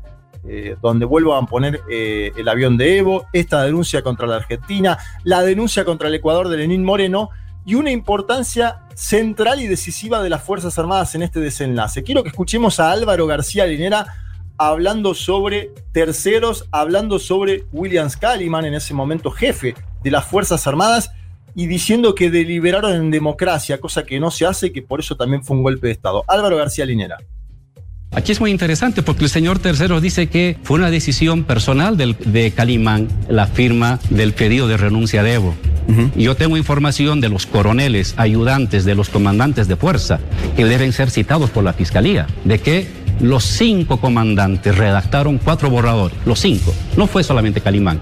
Los cuatro deliberaron políticamente para pedir la renuncia a Evo. Los cuatro son responsables de este eh, de, de, este acto en contra de la Constitución, porque las Fuerzas Armadas no deliberan nunca en democracia. Y en ese momento deliberaban y pedían la renuncia del presidente constitucional. Fíjate qué interesante el audio porque ya cita, ¿no? Ah, dice, no solo estaba Caliman ahí. Eh, porque Terceros dice que fue una decisión personal de Williams Caliman, uh -huh. el llamado a la salida de Morales, sí. y él dice no. Deliberaron sí, cuatro, claro. cuatro comandantes, dice García Linera. Porque la idea de que Calimán hubiera actuado solo eh, se, eh, se empieza a tocar con la idea de que no fue un golpe de Estado, sino fue un, un pedido, tal vez exabru, un exabrupto del comandante de las Fuerzas Armadas, que no debería haber dicho eso, pero bueno, si ya tenés una coordinación entre todos los jefes militares, ya es muy difícil no, no pensar que, que, lo que hubo fue un, un, golpe. Y ahora vamos al otro momento que consolida el golpe según Linera, que me acuerdo que vos también lo trajiste, que es un encuentro que hay claro. eh, entre diversos eh, políticos, uh -huh. con embajadores extranjeros, en el cual se la llama a Janine Áñez y Janine Áñez acepta asumir la presidencia. Escuchemos este segundo audio de Álvaro García Linera porque es importante para comprender lo que pasó en el golpe de Estado en Bolivia. Esa es la parte militar del golpe. La parte policial, el amotinamiento desde el día viernes. La policía desconoce al mando civil. Los militares desconocen al mando civil. Y un grupo de amigos que no tenían un solo voto, que nadie los eligió, embajador de Brasil, el embajador de España, eh, la conferencia episcopal, que nadie los elige, el señor eh, Paz, que nadie lo eligió, deciden que va a ser Áñez la presidenta. Y el comandante tercero reconoce que ya, ya sabía que iba a ser Áñez. El día 10, a las 8 de la noche, en su declaración, dice la presidenta del Senado. ¿Qué presidenta del Senado? ¿Quién dijo que era presidente del Senado? Es decir, ya había una trama conspirativa de jerarcas de la iglesia, civiles que habían perdido las elecciones, militares y policías para sacar al indio, para sacar al indígena del Palacio de Gobierno. Bueno, bastante claro, ¿no? García uh -huh. Linera ahí. Esto fue. Claro, nosotros cuando también. contamos esto, esto mismo que está diciendo Linera a través de la voz de una protagonista que era eh, la, una, una, diputada, se me fue el nombre ahora, que también estaba antes que Áñez dentro de la sucesión. La sucesión. Si hubiera sido claro. eh, siguiendo la norma constitucional, ¿no? Eh, sí. Creo que era y esto mismo, no, esto mismo nos contó Adriana, que entonces era presidenta del Senado, el día viernes en Segurola cuando la entrevistamos, que Correcto. salió al mismo momento que el canciller Maitan, ¿no? Yo vuelvo con la cronología porque me parece importante. El 15 de noviembre es la primera masacre en Bolivia, la masacre de Sacaba en Cochabamba. Eh, ¿Sí? Más de 11 asesinatos, 120 heridos en esa puntual. O sea, Juan, eh, Juanma, esa marcha es muy importante porque ahí estaban avanzando decenas de miles de personas que claro. iban en contra del, del golpe, que ya estaba consumado, pero todavía estaba inestable. Muchos Exacto. decían, yo me lo preguntaba, ¿pasará lo mismo que en Venezuela? ¿Se acuerdan cuando fue el golpe de Estado de 2002? Que bajaron eh, de los cerros una movilización popular que dio vuelta atrás el golpe. Acá no ocurrió en Bolivia, no porque la gente no hubiera salido, sino porque los masacraron. Exacto. Y ahí, exacto. Eh, por eso eh, te, te, quería poner el punto, la lupa ahí. Eh, no, no, claro, porque era una marcha y hay imágenes de lo impresionante que es la movilización de ahí en Sacaba que termina de esa manera, ¿no? Sí, Cochabamba, histórico bastión también de, Evo en cuanto a, la creación de un movimiento social, esto hay que decirlo también. Eh, me parece que hubo ahí algo aleccionador. Acordate la prensa lo que decía, ¿no? Los trataba de cocaleros, decía, murieron, murieron 10 cocaleros, decía la prensa boliviana. Una prensa que ya, era muy vinculada al gobierno de facto de Janine Áñez. Eh, después estuvo la masacre de Sencata en el Alto, día 19 de noviembre. Acá lastimosamente hay que decir que el material bélico que envió la Argentina es muy probable que haya sido utilizado. Eh, eh, es triste de verlo, pero es, es, lastimosamente así. Macri no fue el único presidente que prestó ayuda al gobierno de facto porque Lenín Moreno, entonces presidente de Ecuador, mandó el día 16 de noviembre, antes de la segunda masacre, proyectiles y granadas antidisturbios. Esto Eso ya se sabía de antes, ¿no, Juanma? Lo de Ecuador. La sí, la semana pasada salió ah, esa información. Bien.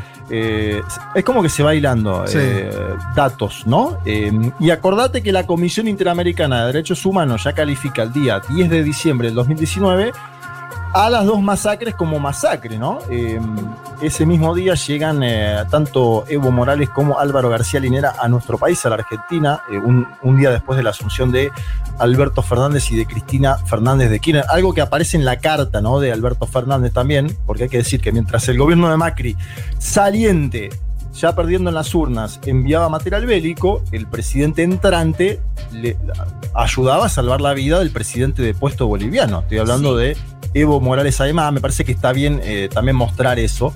Eh, Perdón, no me Sí. puedo sacar de la cabeza, me imagino que a ustedes les pasa lo mismo, las imágenes de las masacres de Sencata y, Sac- y Sacaba, de esas madres, de esos padres llorando, estos pibes, de- eran pibes en su mayoría, 19, 20 años, ¿no? Con los nombres eh, tirados sus cadáveres en las iglesias, es algo que no me puedo sacar de, de la cabeza.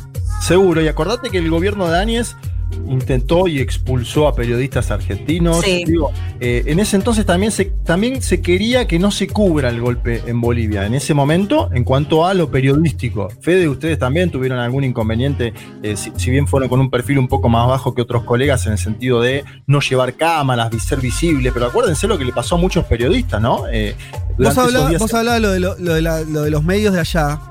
Fue, Viste cuando vas a un país eh, que uno hoy por internet puedes ver medios de cualquier país donde estés. Pero no es lo mismo cuando estás en un país, se- no sé si se entiende lo que estoy diciendo, y prendés la tele en ese país y ves, tenés como un, un timing, un pulso de Claro. los medios mucho más cercano, ¿viste?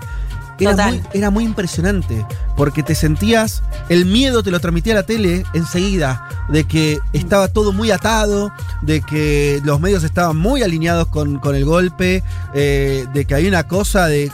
Yo estaba ahí cuando, creo que cuando fue lo de Sacaba ya estábamos en La Paz, me parece, eh, y lo de Zancata que lo estábamos volviendo, y fuimos justo ahí en, ese, en, ese, en el medio de esas dos cosas, y la verdad, los medios no informaban nada. eh, los, los muertos eran tipos que estaban, viste, cuando esas, esas- esos relatos totalmente fic- ficticios de la, muy de la cana que eh, eran, se mataron entre ellos. Esas cosas Sí. se decían. No, te enterabas por las redes, ¿no? Por la gente que subía estos videos, Sí, sí, lo pero- que se podía pero- ver por las redes sobre todo. Sentías el miedo eh, de estar en un momento, a nosotros claro no nos pasó nada, pero el miedo social de estar en un, un contexto donde las leyes no estaban, donde te podía pasar cualquier cosa, se sentía, era muy impresionante. Quiero que escuchemos la despedida del señor Mauricio Macri del Mercosur, donde valoró a, a Áñez y le pidió a Alberto Fernández que oficialice la labor de la entonces presidenta de facto. Escuchemos a Macri en el Mercosur. Como presidente de la República Argentina, valoro la respuesta y la responsabilidad que ha asumido la senadora Yáñez como presidenta a cargo de Bolivia. Como ustedes conocen, hoy hay un periodo de transición en mi país. Como presidente electo, que asumirá el 10 de diciembre, espero que oficialice la labor que está llevando la presidenta electa. No tengamos dudas que el camino adoptado por el Congreso de Bolivia es el que restablecerá la paz democrática, respetando la voluntad de los bolivianos. Bueno, ahí estaba Macri, muy claro en su accionar, ¿no? Ahora a la distancia escuchamos estas palabras eh, con otra tonalidad, te diría, ¿no? Eh, básicamente pidiendo que Alberto Fernández oficialice la labor de Áñez y hablando de Áñez como presidenta electa, la verdad, en eso Mauricio Macri, bueno, eh, o no sabía lo que estaba pasando o, sí sabía, como bien ahora nos enteramos, ¿no?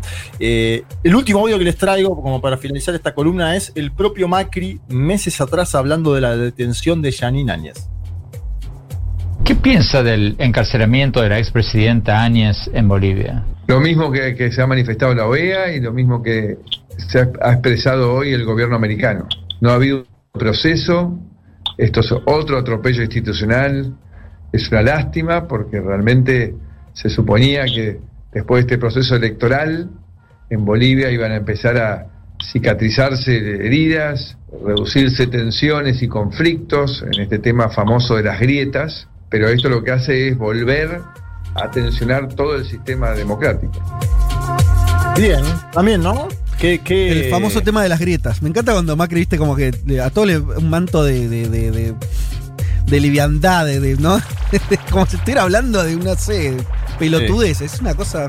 Es No, un aparte, señor muy si- Cicatrizar heridas mandando 70.000 cartuchos, eh, más que cicatrizar, estaba generando la herida. El, expresidente Macri. Bueno, ahora habrá que ver qué, qué investigación hace la Comisión Interamericana de Derechos Humanos, que estuvo en ese momento con el funcionario Paulo Abrao en Bolivia investigando las masacres. Habrá que ver a dónde llega eso. Habrá que ver el accionar de la justicia boliviana con eh, los comandantes de la Fuerza Aérea. Ya son cinco detenidos de aquellos militares que perpetraron este golpe de Estado. Y queda muy claro, muy, muy claro. Vos hablabas, Fede, antes del caso de Brasil y Lula y el Departamento de Justicia y los Estados Unidos de América. Acá queda claro que hubo una coordinación de algunos países con gobiernos eh, conservadores en la consolidación o el intento de consolidación de un golpe de Estado en Bolivia. Digo porque fue, y lo contaba el otro día Adriana Ansegurola, el avión de Evo, el desconocimiento de la Organización de Estados Americanos, este envío de armas desde Ecuador y la Argentina, la Son muchos elementos. Son la intromisión de, la- de diversas embajadas en la elección de Yanine Áñez como presidenta del Senado primero y presidenta de Bolivia después. Hay cada vez más elementos para decir, uno, hubo un golpe de Estado, dos, lastimosamente la comunidad internacional jugó un papel lamentable, tres, fue el propio pueblo boliviano el que apenas un año después volvió a través de las urnas a elegir a, a un presidente electo democráticamente como Luis Arce Catacora. Muy bien, espectacular. Eh, veremos cómo avanza, porque esto, sí, como bien dice Juanma, me parece que solamente es la punta de un ovillo que va a seguir, va a seguir teniendo su, su recorrido. Un mundo de sensaciones. Un mundo de sensaciones. Contamos lo que pasa afuera, por lo menos mientras existan los casquetes polares. Después vemos.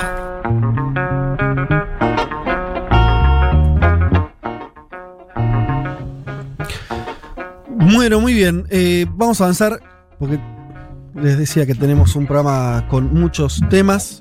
eh, y este también particularmente me parece recontra interesante para desarrollarlo bien, que tiene que ver con la salida de Estados Unidos de Afganistán, eh, año 2001, ¿no? Septiembre, las Torres Gemelas, no sé cuánto tiempo después, pero creo que fueron semanas, pocas, después de eso que ya comenzó la intervención de Estados Unidos eh, en Afganistán. Si no me equivoco, así que tenemos que hacer la cuenta, 20 añitos. Sí, 20 añitos y un tema que ya hemos tocado, ¿no? Eh, hace unos meses cuando, bueno, Biden anunció eh, el fin de la presencia de Estados Unidos en Afganistán con una fecha simbólica, ¿no? Para eh, terminar definitivamente, que es justamente el 9-11, ¿no? Ahí ya va a haber un acto oficial marcando un poco esa postal de fin de un ciclo.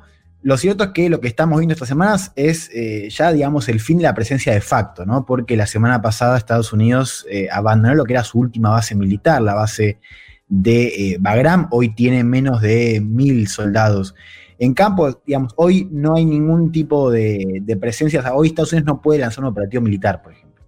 Nos estamos viendo los- las últimas semanas eh, y este plan de, de evacuación de los, eh, soldados o de retirada, como quieran llamarlo, eh, un, operativo que según algunas voces había acelerado, de hecho eso fue noticia la semana pasada, como que qué pasó que se está adelantando esta salida, bueno, finalmente Biden dijo que no, que esto estaba siendo tal como lo planeado y que para fines de agosto ya no iba a haber efectivos de Estados Unidos en eh, Afganistán. Esta misma semana también Reino Unido anunció el fin de las operaciones. Recordemos que acá hablamos de un retiro de Estados Unidos, pero con el resto de las tropas de la OTAN. ¿No? Un poco lo habíamos comentado en esa columna. eh, la frase era: entramos juntos, nos vamos, eh, nos vamos juntos. Ajá, o, O sea, sea que Estados Unidos- que no, queda, no, no quedan presencia extranjera prácticamente ya en Afganistán. Sería un poco el. el- el- la Claro, se van Estados Unidos y la OTAN. Eh, ahora vamos a ver el tema de la presencia extranjera, pero sí, al menos en términos digo, de, de Estados Unidos y OTAN, que, era, que fue digamos, la, la presencia más importante de estos últimos 20 años, bueno, sí, efectivamente ya no. Sería otro ciclo. ¿No? Ahora, mientras eso está sucediendo, en estas mismas semanas, los talibanes están ganando terreno en el interior del país. Fíjate este, este dato. Desde mayo, los talibanes tomaron 50 distritos. Para tener una idea, eh, Afganistán tiene en total 370. O sea, 50 de esos 370 se eh, recuperaron solo desde mayo. Mira. por parte de los talibanes. Un escenario esperado, pero que también parece estar acelerándose, ¿no? Esta idea de un clima también que favorece a los talibanes, ¿no? Porque termina la presencia de Estados Unidos mientras los talibanes ya están avanzando terreno y hay un poco la, el fantasma de que una vez que esto suceda, ¿no? que, que Estados Unidos termine definitivamente la presencia, bueno, que los talibanes puedan derrocar al gobierno o, bueno, generar una situación de mayor inestabilidad, ¿no? En Sí. eh, el país. Y claro, son noticias que también llegan a la Casa Blanca, ¿no? Que hoy está en una situación donde lo que prefiere es el silencio. Biden ya hizo el anuncio hace unas semanas, ahora medio que no quiere saber mucho, ¿no? De, de lo que pasa en Claro, Afganistán. claro, bien, no, tiene mucho. eh, no, no es que puede salir muy a festejar mucho. Claro, él ya está, digo, Sí. ya, ya anunció lo que había que anunciar, fue el pre- es el presidente que le pone fin, ¿no? Después de, eh, bueno, tres administraciones que la prolongaron. Ahora, claro, no, no quiere tener más noticias. De hecho, Mm. es un tema bastante rípido. Biden ya tuvo algunos cruces. eh, en la semana pasada, o sea, esta no, la, la anterior, le habían preguntado en una conferencia de prensa y dijo, no, yo de esto no quiero hablar. Ah, Solo de temas felices, porque era el- el- la víspera del 4 de julio de la independencia. Bueno, Sí. él dice, no, no, de esto no voy a hablar, solamente quiero hablar de cosas buenas hoy. En otro momento ya me ocuparé. Bueno, finalmente ese momento llegó esta semana con una conferencia de prensa dedicada eh, a la salida de eh, Afganistán. Y bueno, a él le preguntaron ¿no? sobre estas noticias que se están dando de eh, talibanes avanzando en el territorio y un gobierno que queda cada vez más expuesto. Y fíjate la, la respuesta que, que da Biden, casi si no tuviese mala intención, diciendo abriendo el paraguas, ¿no? Diciendo, bueno, nosotros fuimos para allá para Sí. prevenir nuevos ataques terroristas. No dijimos nada de construir una nación. Escuchemos al presidente de Estados Unidos. The United States did what we went to do in Afghanistan to get the terrorists to attack us on 9 11 and deliver justice to Osama bin Laden, and to degrade the terrorist threat to keep Afghanistan from becoming a base from which attacks could be continued against the United States. We achieved those objectives. That's why we went. We did not go to Afghanistan to nation build. And it's the right and the responsibility of Afghan people alone to decide their future and how they want to run their country. Estados Unidos hizo lo que fue hacer en Afganistán, dar con los terroristas que nos atacaron en el 9-11, impartirle justicia a Osama Bin Laden y degradar la amenaza terrorista para evitar que Afganistán se convierta en una base desde la cual se podrían continuar los ataques, los ataques contra los Estados Unidos. Esos objetivos los logramos, por eso fuimos.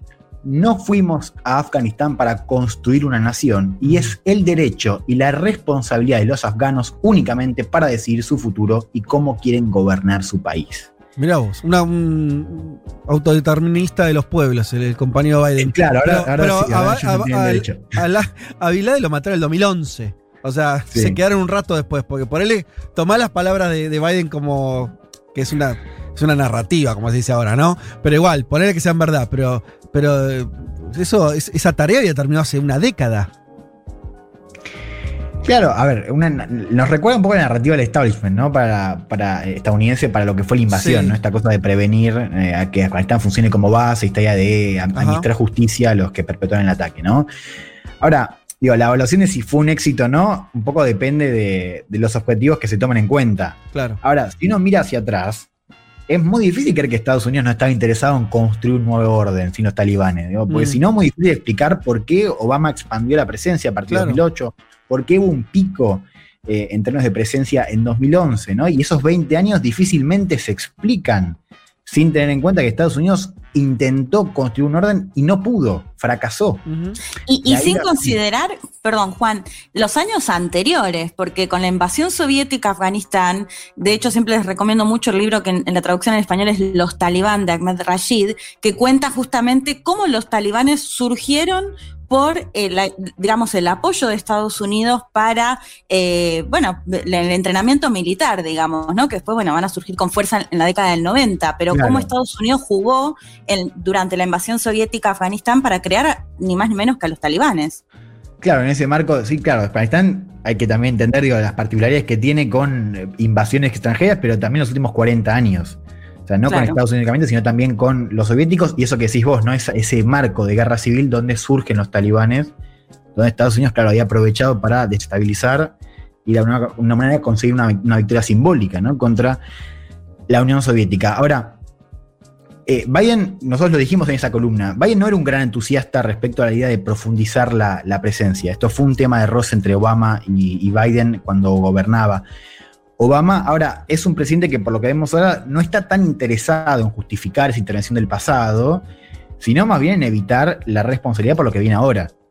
Que ese es el gran problema que va a tener Estados Unidos Exacto. y que explica también por qué a Estados Unidos le conviene, y a Biden particularmente, que eh, estas noticias se empiecen a silenciar, ¿no? Lo que pasa ahora en el territorio. Que es bueno, ¿qué pasa si el gobierno cae? ¿Cuál es el rol que va a tener Estados Unidos? ¿O qué pasa si el país entra en otra guerra civil? ¿Qué es, qué es lo más lógico? Que es hacia donde estamos caminando, claro, exactamente, sí, sí. ¿no? Y vemos también un tema donde Biden, como les decía antes, se pone nervioso. O sea, ya sucedió. Es que diría, yo vengo siguiendo un poco las conferencias de prensa. Ajá. Es un tema en el cual Biden viene teniendo varios cruces con periodistas. Mira. ¿Y eso por qué? Porque Biden sí. es. Eh, perdón, si lo hace decir ahora, digo, eh, eso te quiero con que Biden al final también es un hombre muy del sistema, ¿no? Como que no es que él, él, estuvo, él, tuvo que ver, más allá de que no siempre gobernaron los demócratas, pero esto fue, atraviesa los partidos eh, esta cuestión, digo, no es atribuible a los republicanos, por decirlo, eh, ¿no? No, no, no, no, no, ciertamente, digo, un esfuerzo bipartidista, Biden formó parte de eso al principio, después es cierto, como te decía, él estaba en contra de uh -huh. seguir con la intervención, eso fue, él fue una de las voces dentro del sistema que decían, esto no sirve para nada, no va a servir aumentar la presencia para terminar rápido. Esto no va a pasar.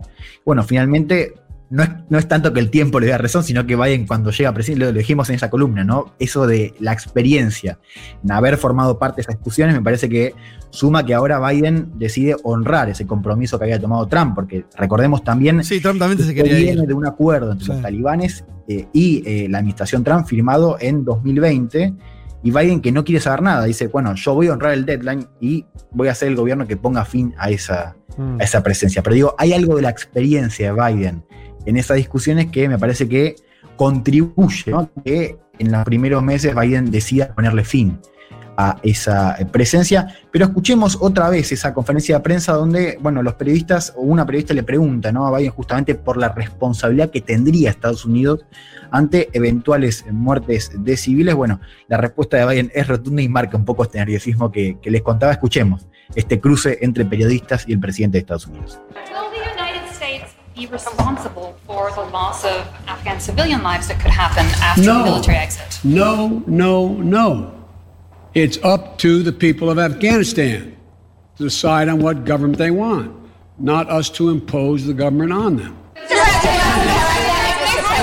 this isn't a mission accomplished moment, what is it? No, there's no mission accomplished. How would you describe it? The mission was accomplished in that we get got Scott Osama bin Laden and terrorism is not emanating from that part of the world. Le preguntan por esa responsabilidad eh, de Estados Unidos ante una posible pérdida de vidas de civiles afganos después eh, de la presencia. Dice no, no, no, no. Depende de la gente de Afganistán para decir qué gobierno quieren. No somos nosotros quienes les tenemos que imponer un gobierno. Esto dice Biden en esa. Sí. Ah, mirá vos, ahora, ahora, no, ¿no? Ahora no. Es raro claro, todo. ¿no? Es, ¿eh? a mí me, me, me, llama la atención sí. este, este Pero discurso, es que, ¿no? dicen, este es un momento de misión cumplida, y él dice, no, no hay misión cumplida, la misión se cumplió en el sentido de que dimos con Osama Bin Laden y el terrorismo no emana de esa parte del mundo.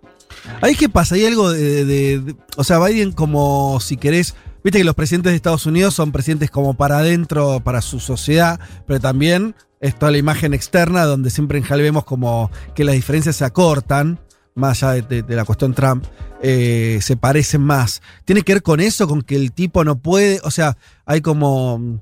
Tiene que cerrar filas y, y, decir este. Eh, Metallo te quiere decir como que tampoco pueden andar tratándose de una, de una cuestión internacional, de la imagen de Estados Unidos, no, pueden, no puede andar el, un presidente de Estados Unidos diciendo, bueno, la verdad que fue un desastre. Digo, ¿Tendrá que ver con eso? A ver, eh, para un hombre como Biden, digo, Biden no puede reconocer, o sea, no, no, no, no, no, no, no sirve de nada hacer una crítica sí. estructural de lo que fue esa presencia, porque también afecta a la, a la, a la propia dirigencia demócrata. Claro. Claro. Ahora, sí me parece que esto marca en términos de continuidad lo que, que ya hemos visto con Trump, que es, bueno, eh, y lo dijimos en ese momento en esa columna, yo creo que esto es importante también porque me parece que va a cambiar, porque es el fin de un paradigma, ¿no? También, eh, un paradigma rector de la política exterior de Estados Unidos, esta idea de, bueno, eh, esas grandes intervenciones para, bueno, en el caso de la guerra del terrorismo fue, fue un poco Sí. un paradigma rector de la política exterior de Estados Unidos, post eh, 9-11, esta cosa de, bueno, Sí. Estados Unidos tiene que, incluso en un discurso también moral, ¿no? Sí. Que no es nuevo, por supuesto, esta cosa de, bueno, intervenir no solamente para prevenir eh, lo que pueden ser ataques desde esos lugares, sino también como esta cosa de el rol que tiene Estados Unidos en el mundo. Mm. Ahora, es interesante eso, porque Biden dice Estados Unidos está de vuelta, lo, lo hemos escuchado acá varias veces, Sí. la última vez que lo pasamos fue en la Sí. cumbre de OTAN, pero ese es un rol distinto. Y es un rol distinto porque además es un rol, o, o- o es una política exterior que se construye con otro antagonista, que es China. Entonces acá también hay un Claro. cálculo militar de, bueno, es decir, en este nuevo, nuevo paradigma, estas cosas, digo, esto de meternos en Medio Oriente, a pelear guerras interminables, ya está. Y, eso aparte con marca- Juan, Juan, con el crecimiento de los talibanes en Afganistán, estoy viendo que tienen un control de 250 de los 398 distritos según lo que anuncian ellos, y meterte ahí en este momento de vuelta no sería lo más aconsejable. No, no, no, digo, desde ya, por eso también eh, no, es, no hay ningún dilema, o sea, es simplemente una cuestión incómoda que el gobierno tiene que ver cómo procesa. Ahora, es interesante también que Biden no habla de guerra civil, sino de gobierno, como si fuese simplemente una cuestión de recambio de gobierno. Sí, ¿no? Como los afganos, nosotros no vamos a decir qué gobierno tienen. No es una cuestión de gobierno únicamente. No, No, hay una guerra ahí. Hay una guerra y, y, y- y no, y no- o sea, lo que se está peleando también es, es un- una instalación de un régimen. Sí, un orden, sí, sí. Claro, un un orden que, que varía mucho según quienes dictan ese orden. ¿Son los talibanes o si es eh, el gobierno eh, afgano, ¿no? Y un poco lo que decías vos, Juan, esto de, de Biden, lo cierto es que no tiene mucho para hacer, ¿no? Porque también, digo, hay algo que demostraron estos 20 años es que la intervención no va a cambiar nada en términos estructurales. Es cierto que mejoraron indicaciones, eh, indicadores en términos de educación, en términos de eh, los derechos de la mujer, lo cual no es algo menor en un país eh, como Afganistán, que venía de un régimen muy opresivo y represivo por parte de los talibanes. Ahora, en términos estructurales, la presencia de Estados Unidos no cambió nada y no la cambiaría ahora. Por eso digo, no hay nada para hacer ahora con esa lógica. ¿No? Eh, ahora, recordemos, decíamos, el, el acuerdo con, entre Estados Unidos y los talibanes firmado por Trump es importante porque no solamente establecía la salida total eh, con Delan para mayo de este año, que fue cuando Biden anunció eh, la salida eh, completa o, que va a cumplir el acuerdo, sino que fue un acuerdo donde un acuerdo más entre talibanes y gobierno afgano, digo, no era condición excluyente, es decir, fue un, un acuerdo que se firmaba entre Estados Unidos y talibanes, eh, que no establecía ningún tipo eh, de vinculación respecto a si iba a haber un acuerdo entre gobierno afgano y talibanes, que es un acuerdo que por ahora no está llegando. Eh, casi te digo Biden. Eh, No Elman, ¿qué, qué es el gobierno afgano hoy? Como para contar, aunque sea un poquito a la gente. A ver, por un lado tenemos, te contaste, los norteamericanos yéndose, eh, los talibanes avanzando en distintos sectores, en distintos distritos del país. Cuando, recordemos, los talibanes fueron gobierno y, y demás, después se recluyeron cuando fue la invasión, a, eh, la invasión norteamericana, ahora estarían volviendo. El gobierno civil, el gobierno que hoy existe en Afganistán, ¿qué es? Bueno, hay, hay que entender, digo, por eso también el, el involucramiento de Estados Unidos al construir ese, orden, que es, es un gobierno, una república que se instala a partir de 2004, o sea, ya cuando la presencia de Estados Unidos digo, Sí. ya eh, termina como espantando a los talibanes, si querés, y sacándolos de Kabul, eh, con eh, Ashraf Ghani, que es el presidente actual, que es eh, presidente desde el 2014. ¿no? Es una república muy marcada, o sea, es un gobierno, es un gobierno afgano, pero respaldado por Estados Unidos y el resto eh, de, de Occidente, que además es un gobierno Sí. con poco anclaje popular, porque fue un gobierno muy eh, criticado por maniobras de corrupción, ¿no? por muchos déficits a la hora de, de gobernar. O sea, no es un gobierno que vos digas tiene un apoyo popular Claro. significativo en términos de apoyo a la gestión. ¿Se, se le parecen algo a, lo- a los gobiernos iraquíes, esos que también, ¿no? Como de producto después de la invasión, pero que representaban distintos sectores, que no, te- no, no hacían pie, digo, ¿tiene, tiene algo, alguna Bueno, similitud con eso? esto de que no han sido capaces de construir una legitimidad Propia. por- digo, más allá de a lo, a- a lo que vienen a, a- a resolver Claro. y con el apoyo de quién. ¿no? En ese sentido, no hay una legitimidad mayor que hayan construido mediante su, su gestión. Eh, y un poco hablábamos del clima, ¿no? Fíjate que hace una semana salió un, un reporte, un informe de la comunidad de inteligencia publicado en el Wall Street Journal que decía que, insisto, informe elaborado por la Comunidad de Inteligencia de Estados Unidos, que decía que el gobierno corre peligro de ser derrocado en un plazo de seis meses después de la retirada. Derrocado por los talibanes. Muy es un poco. gobierno que ya está débil Sí. y que, bueno, ahora tiene esa amenaza de ser eh, derrocado. ¿no? Y es un gobierno que además está, esto es un poco lo que decía antes, está negociando con los talibanes, pero es una negociación que está congelada desde septiembre del año pasado. Y que difícilmente produzca avances con este clima, ¿no? Porque los talibanes ciertamente no, no les, no, les- no es el momento para negociar, es el momento para avanzar desde un punto de vista militar estratégico. De hecho, las crónicas, y fíjate también un poco nos marca cuál es el clima que se vive allá. Las crónicas desde Kabul nos están diciendo que, por un lado, hay cada vez más gente dispuesta a migrar, o sea, que hay cada vez más gente en puestos de Sí. intentando sacar pasaportes para irse del país, Sí. que en algunos distritos las tropas afganas están tan dispersas y tan en minoría que se rinden sin siquiera luchar. Mm. O sea, ni, siquiera sea un escenario de, de guerra civil o de, de- de- de disputa entre gobierno, eh, entre tropas afganas y talibanes en algunos puntos porque directamente no tienen nada para luchar y se rinden. Entonces los talibanes controlan territorios sin siquiera tener eh, una, una batalla y que es un gobierno que efectivamente controla cada vez menos territorio. ¿no? Un poco lo decía Claro. Juan recién, eh, con una tendencia que además no le juegan contra. ¿no? Casi escuchemos- lo que estás contando Sí. es que casi como que está definido lo que va a pasar. O sea, no, no parece haber algo que, bueno, hay que ver. Pa- parece eh, más una pregunta de cuánto tiempo que de qué va a pasar. Totalmente, ¿no? Y acá también hay otra pregunta y ahora la, eh, cuento este audio y después Sí. voy cerrando, que es también, ok, sabemos que los talibanes están avanzando en territorio. Hay una pregunta de respecto a si va a volver el orden talibán, ¿no? Porque hemos escuchado cosas de, no, bueno, ahora ellos aceptaron también, eh, hay un, espíritu más moderado y aceptaron también lo que fue el país en estos últimos 20 años. Y hay una pregunta flotando, que es, bueno, ponerle que siguen avanzando en territorios. ¿Qué pasa con ese orden que vimos, ¿no? Previo a la invasión de Estados Unidos. Quiero que escuchemos a Mariam Safi, es fundadora de un, de think tank en, en Kabul, eh, hablando un poco sobre esta situación en algunos distritos del interior del país. La escuchamos. Very recently, we have reports that uh, districts that have been taken over by the Taliban, they have already imposed restrictions on women, on media. Uh, for instance, women are in in Tahar reportedly uh, not allowed to leave the house without a male chaperone. Clinics have been closed. There's also reports of media blackout.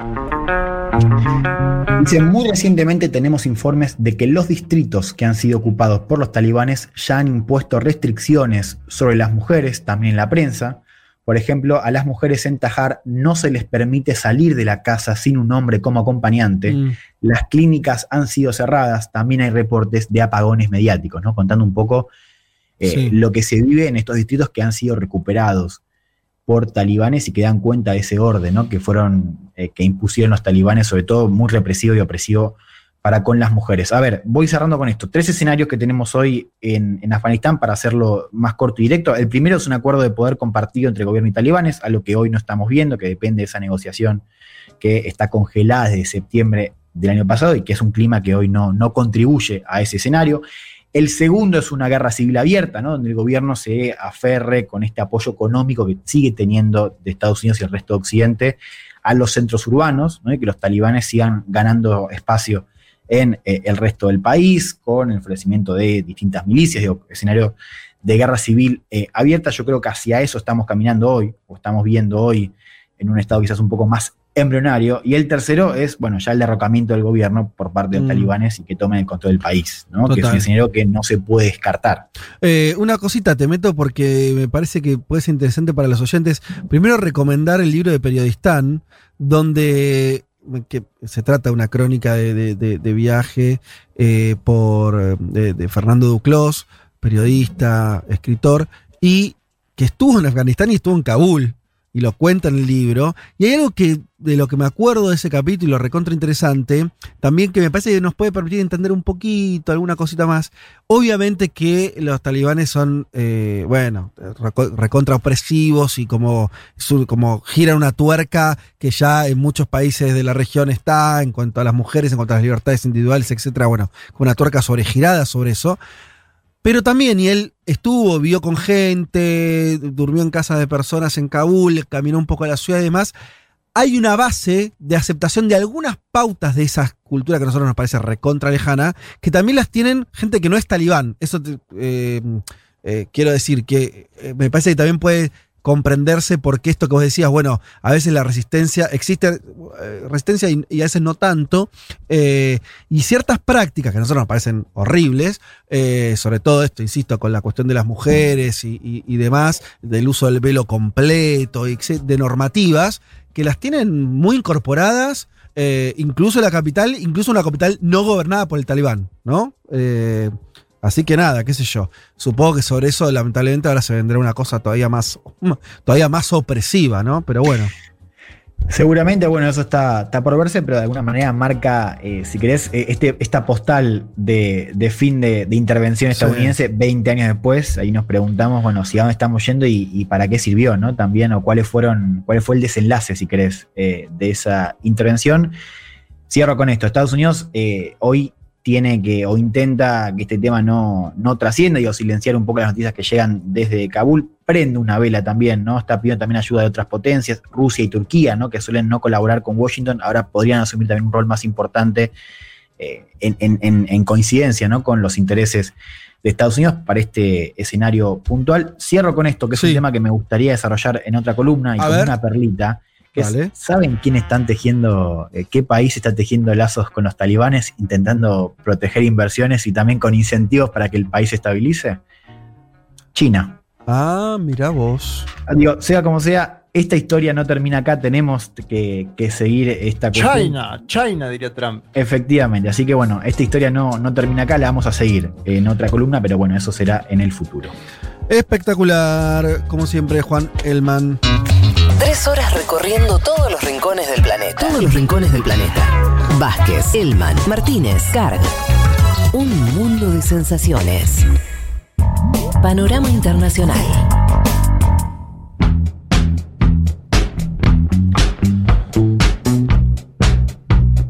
Antes de avanzar, em, tengo que agradecer que Capital Intelectual eh, envió muchos libros, entre ellos el Ezequiel Cope, El Medio Oriente, Lugar Común, Siete mitos sobre la región más caliente del mundo. También nos envió eh, eh, eh, La retórica reaccionaria de Hirmash, de- perdón, de Hirschman. Eh, también tenemos de Claxo, nos enviaron La fobia al Estado en América Latina, reflexión histórico-política sobre la dependencia y el desarrollo de Andrés Seyman, eh, muy interesante, que lo empecé a leer, y también eh, Los 80 en América Latina, más allá de transiciones y de pérdidas, de Alejandro Schneider como compilador. Sí, que también le estoy empezando a dar una ojeada. Bueno, mucho material para leer y agradeciendo muchísimo eh, los envíos de estos materiales, de los cuales, en el caso de la fobia del Estado en América Latina, la semana que viene, porque esta vez no nos quedó tiempo, haremos un, un sorteito ahí de, de libros, ¿sí? Para, para nuestros oyentes. Qué lindo que vuelva la tradición de sortear. Sí, y va a volver, ¿eh? Va a volver. Ahí estamos haciendo algunos, algunos trabajos. Vamos a, a tener muchos libros también, porque probablemente ahí con Capital Intelectual, con Siglo XXI, que además ahora se han fusionado alegremente. Así Sí. que seguramente vamos a tener ahí mucho material para, para compartir con ustedes y, y una, una editorial potente ahí sobre, sobre temas que, que también nos interesan mucho. Bueno. Eh, segunda parte del panorama. Vamos rápidamente. Eh, Chile.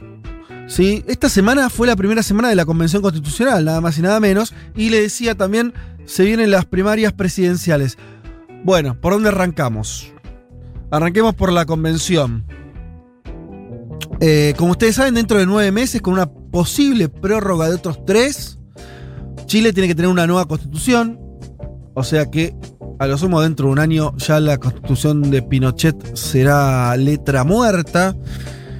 Eh, recordemos, la mayoría, hay una mayoría de independientes de izquierda, a lo que se suma la izquierda partidaria y la centroizquierda. Todo eso en esta convención logra una mayoría absoluta muy amplia. ¿sí? La derecha quedó reducida eh, a una expresión minoritaria que hace que en tanto y en cuanto esto primero que le dije, esa gran gama de izquierda más independientes, más o menos mantengan algunos acuerdos, va a ser que esa derecha no tenga forma de frenar los cambios constitucionales que esa mayoría eh, impondría, siempre cuando se mantenga esa articulación.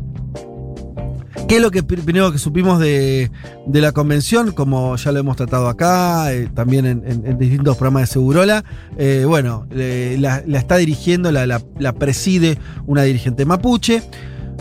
Eso fue un hecho simbólico que obviamente tuvo su importancia. Habrá que ver después si eso se empieza a traducir o no en otro tipo de avances. Por ejemplo, el que está más en agenda, uno de los que está más en agenda es si Chile pasa a ser, por ejemplo, un Estado plurinacional. Hoy no lo es.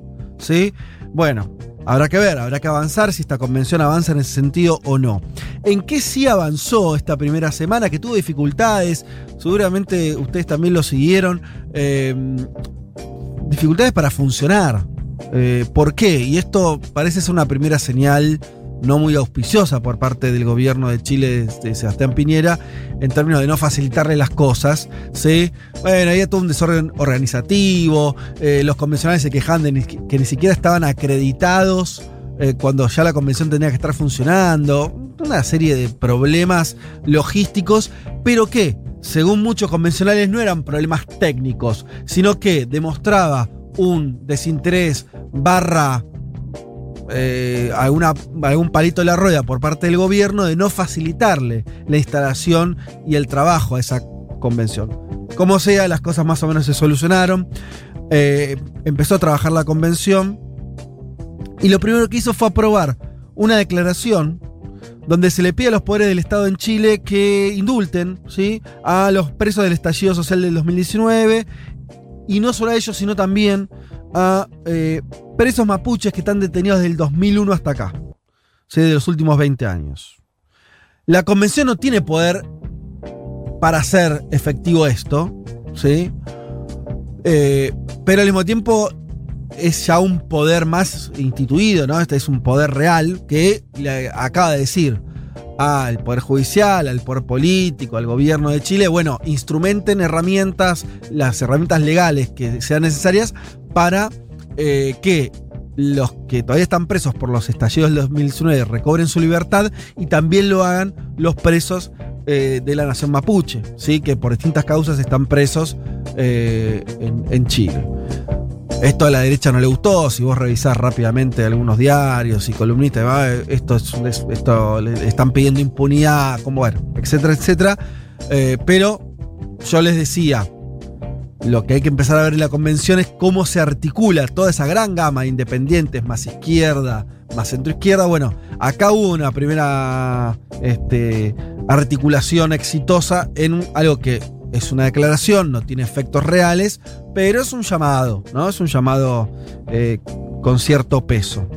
Habrá que ver cuando se pase la instancia de efectivamente la Constitución va a tener que escribirse sobre algunos temas muy relevantes que tienen que ver con, por ejemplo, cómo Chile avanza hacia la educación gratuita, cómo avanza con un sistema de jubilación de pública, cómo eh, avanza con eh, la, distribución de poder y de recursos. Recordemos que una convención, una constituyente, no legisla exactamente, ¿no? Crea un texto constitucional, que son normas generales que después tienen que aplicarse. Pero eh, lo que te diría un convencional de, de, todo este sector de izquierda es, bueno, nosotros lo que vamos a hacer es destrabar en términos constitucionales, ¿sí? dejar abierto y dejar escrito toda una serie de valores y de objetivos que después, con un gobierno que, que, el gobierno que asuma dentro de no mucho tiempo en Chile, bueno, podrá tener también ese, esa. La, la, constitución no va a ser un impedimento para avanzar en ese terreno. Pero bueno, hay toda una discusión ahí, sí. No, sí, sí. Eh, algo ah. que para agregar que me parece que, que, tiene que ver con esto de los pueblos originarios. Tienen por primera vez una presidenta de la convención, pero acaba de suceder algo estos días que están pidiendo una investigación objetiva estos 17 convencionales de los pueblos uh, originarios de Chile del fallecimiento, en, en, verdad un asesinato que hubo en Carahue del el hijo de un dirigente mapuche. Eh, hay todo un tema con una protesta en la empresa forestal Mininco, en la comuna de Carahue, y los carabineros habrían asesinado eh, el pasado viernes a- a- al hijo de un Mm. dirigente mapuche, entonces este tema se está colando, obviamente. Sí. Es parte de ese viejo Chile que no termina de morir y el nuevo Chile que no termina de nacer, un poco de lo que hablábamos eh, la semana pasada cuando fue la instalación de la constituyente. Y es importante decirlo que los 17 convencionales de los pueblos originarios, que tienen asientos propios, eh, solicitan al gobierno una investigación objetiva de este asesinato de un integrante de la CAME en Carahue. Por eso creo que lo que vamos a ver en las próximas semanas es la convención, ¿sí? que es- a los efectos prácticos es como un congreso. ¿no? Una serie de legisladores sentados ahí, discutiendo, llegando acuerdos, emitiendo declaraciones, eventualmente comenzando a escribir la constitución, aunque eso para, eso va, va- va- fa- falta un tiempo largo. Y un diálogo, ¿no? Que aparece con cierta tensión con el gobierno de Chile. Ahí, ahí parece que eso va a tener una serie de capítulos. Que ya empezó. La propia instalación, el pro- bueno, lo- ¿se acuerda acá el domingo pasado cuando estábamos contando que se estaba instalando la convención y que tuvimos que contar un- una represión? Bueno, eh, eso me parece que va a tener una serie de capítulos ahí. Y donde me parece que el gobierno de Piñera hasta sus últimos días va a tratar de estar todo el tiempo estableciendo los límites de esa convención. ¿no? Me parece que hay un diálogo ahí, ¿no? Con, con una tensión que veremos hasta dónde llega, pero que va a existir. Sí, y ni hablar el año que viene cuando tenga que ir al plebiscito para ver si aprueban finalmente la constitución que se va a redactar ahora. Sí, pasa que ahí ya hablará la gente, ¿no? O sea, ahí ya hablará, o sea, habrá un plebiscito y bueno, se refrendará o no el texto. Pero hasta que lleguemos a esa instancia, Claro. me parece que va a haber todo una, un. un, eh, Sí, un- sí, me refería a que posiblemente empeore esa situación o esos intentos de trabarlo. Conforme lleguemos al plebiscito, claro, total, Claro. total, total. Sí, sí, por eso. Eso me parece que ya es lo que podemos ver, porque todavía no podemos mm, ver mucho más. Lo otro que, insisto, que hay que ver es esa articulación de todo, ese arco de izquierda progresista, se mantendrá. Habrá fisuras, eh, bueno, no sé. Que también se vislumbra que la derecha, eh, ustedes díganme si leen otra cosa, ¿eh? Eh, la derecha, que es minoritaria en la convención, muy minoritaria, empieza a tener una estrategia, tal vez, que va a ir por ahí, de cierto diálogo con la centro izquierda que está en esa convención, con independientes que no son necesariamente de izquierda, ¿no? Entonces hay toda una cosa ahí, tal vez para llegar a un número mágico que le permita vetar alguna que otra cosa. Se verá, es todo muy preliminar, pero me parece que las grandes líneas de debate pasan por ahí, ¿no? Eh, y una cosa, como siempre, es más fácil decir, no sé, eh, hay que la educación debe ser gratuita eh, en todos los niveles en Chile y después eso instrumentarlo, convertirlo en letra. toda una serie. Sí. Siempre el traslado tiene su complejidad. Sí, Leti. Fede, muy interesante, digo, ver los spots que están pasando ahora en Chile, uno de Briones, de la derecha, llamando a aquellos que decían, bueno, ustedes que votaron para terminar con el dictador, o sea, apuntando a un electorado de centro izquierda o de la ex concertación, diciéndoles, bueno, aunque no lo digan, pueden votar, digamos, pueden votar, bueno, en este caso por Briones, pero digo, apuntando incluso muy fuertemente a ese electorado de centro izquierda para evitar que, que el próximo presidente sea alguien más de izquierda, ¿no? Mm, Así que me parece bien interesante ahí analizar la campaña que está haciendo la derecha. Bueno, vamos. Fíjense lo de Hadwe, fíjense lo de Hadwe, Sí. que denuncia eh, este sábado el asesinato que les contaba antes, ¿no? El asesinato del joven mapuche Pablo Marchant, y él dice, este gobierno fracasó en todo lo que tenía que ver con asegurar el Estado de Derecho, como una crítica muy profunda a lo que es el gobierno de Piñera y obviamente a lo que está sucediendo en Carahue. Bueno, vamos a eso, vamos a, la- a las primarias, porque el otro que está ocurriendo, dejamos la convención de lado,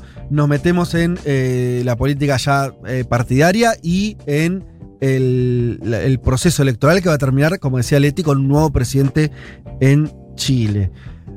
Domingo 18 de julio, domingo que viene, elecciones primarias. ¿Sí?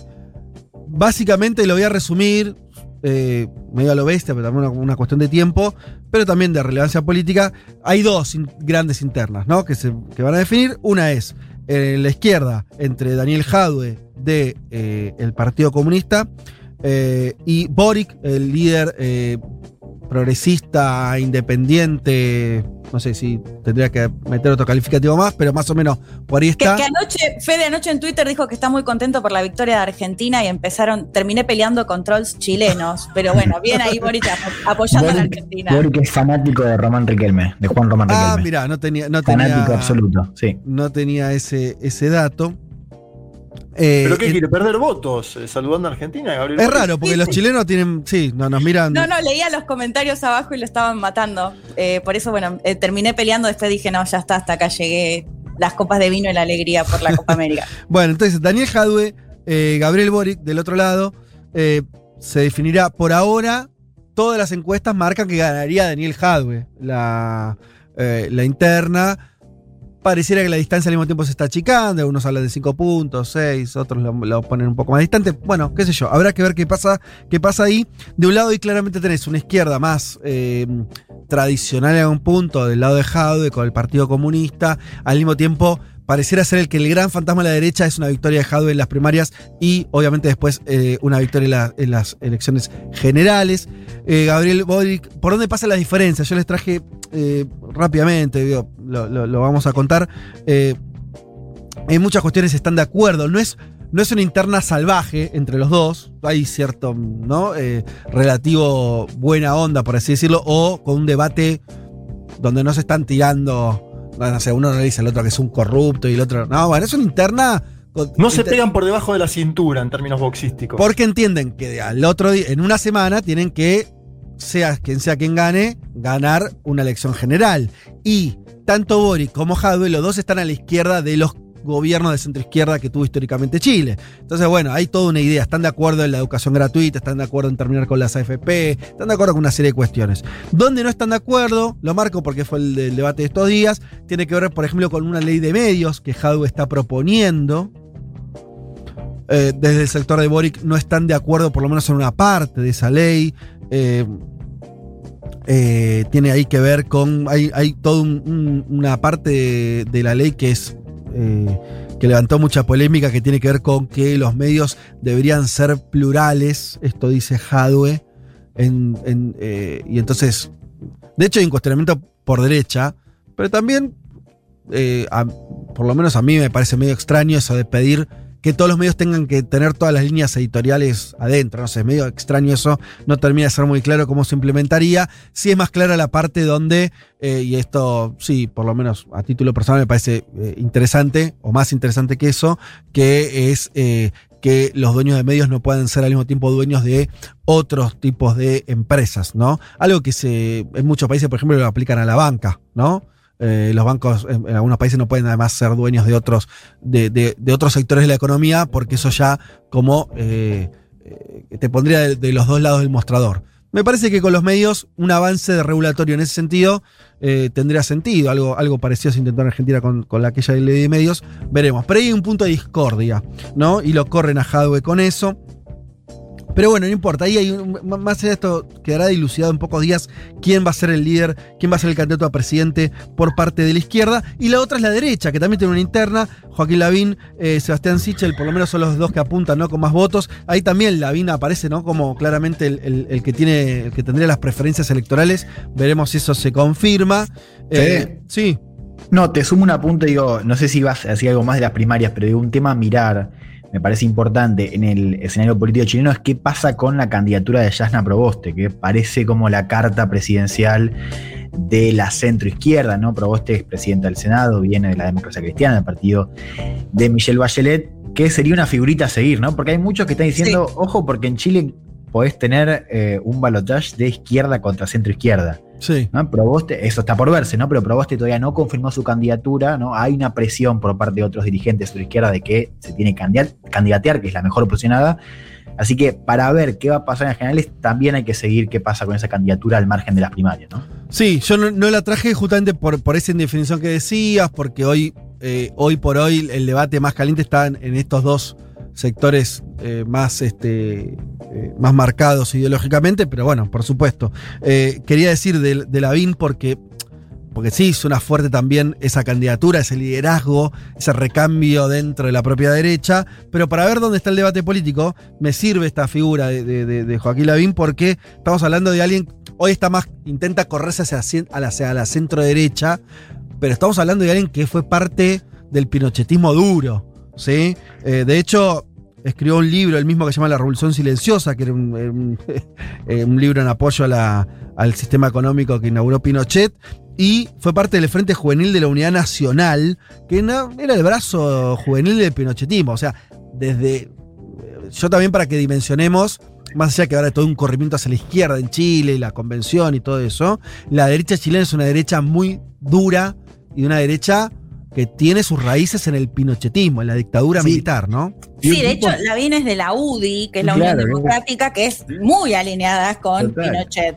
Bueno. Un tipo que hoy dice que es socialdemócrata. Bueno, La por eso, que- por eso. No le digan a Puricelli porque se desmaya. Hay que, Por hay que eso. hacerle gran Binardo. No le digan que, que Lavín dice que es. Pero el, el tipo dice que es socialdemócrata. Claro, pero su biografía te lo pone eh, en un acto político cuando era joven con Pinochet, bancando los trapos de una dictadura eh, sin, eh, bueno, de las más sangrientas. O sea, esa es su biografía. Después, Claro, sí, sí, totalmente. cada, cada uno es libre de tratar de reconvertirse en lo que sea.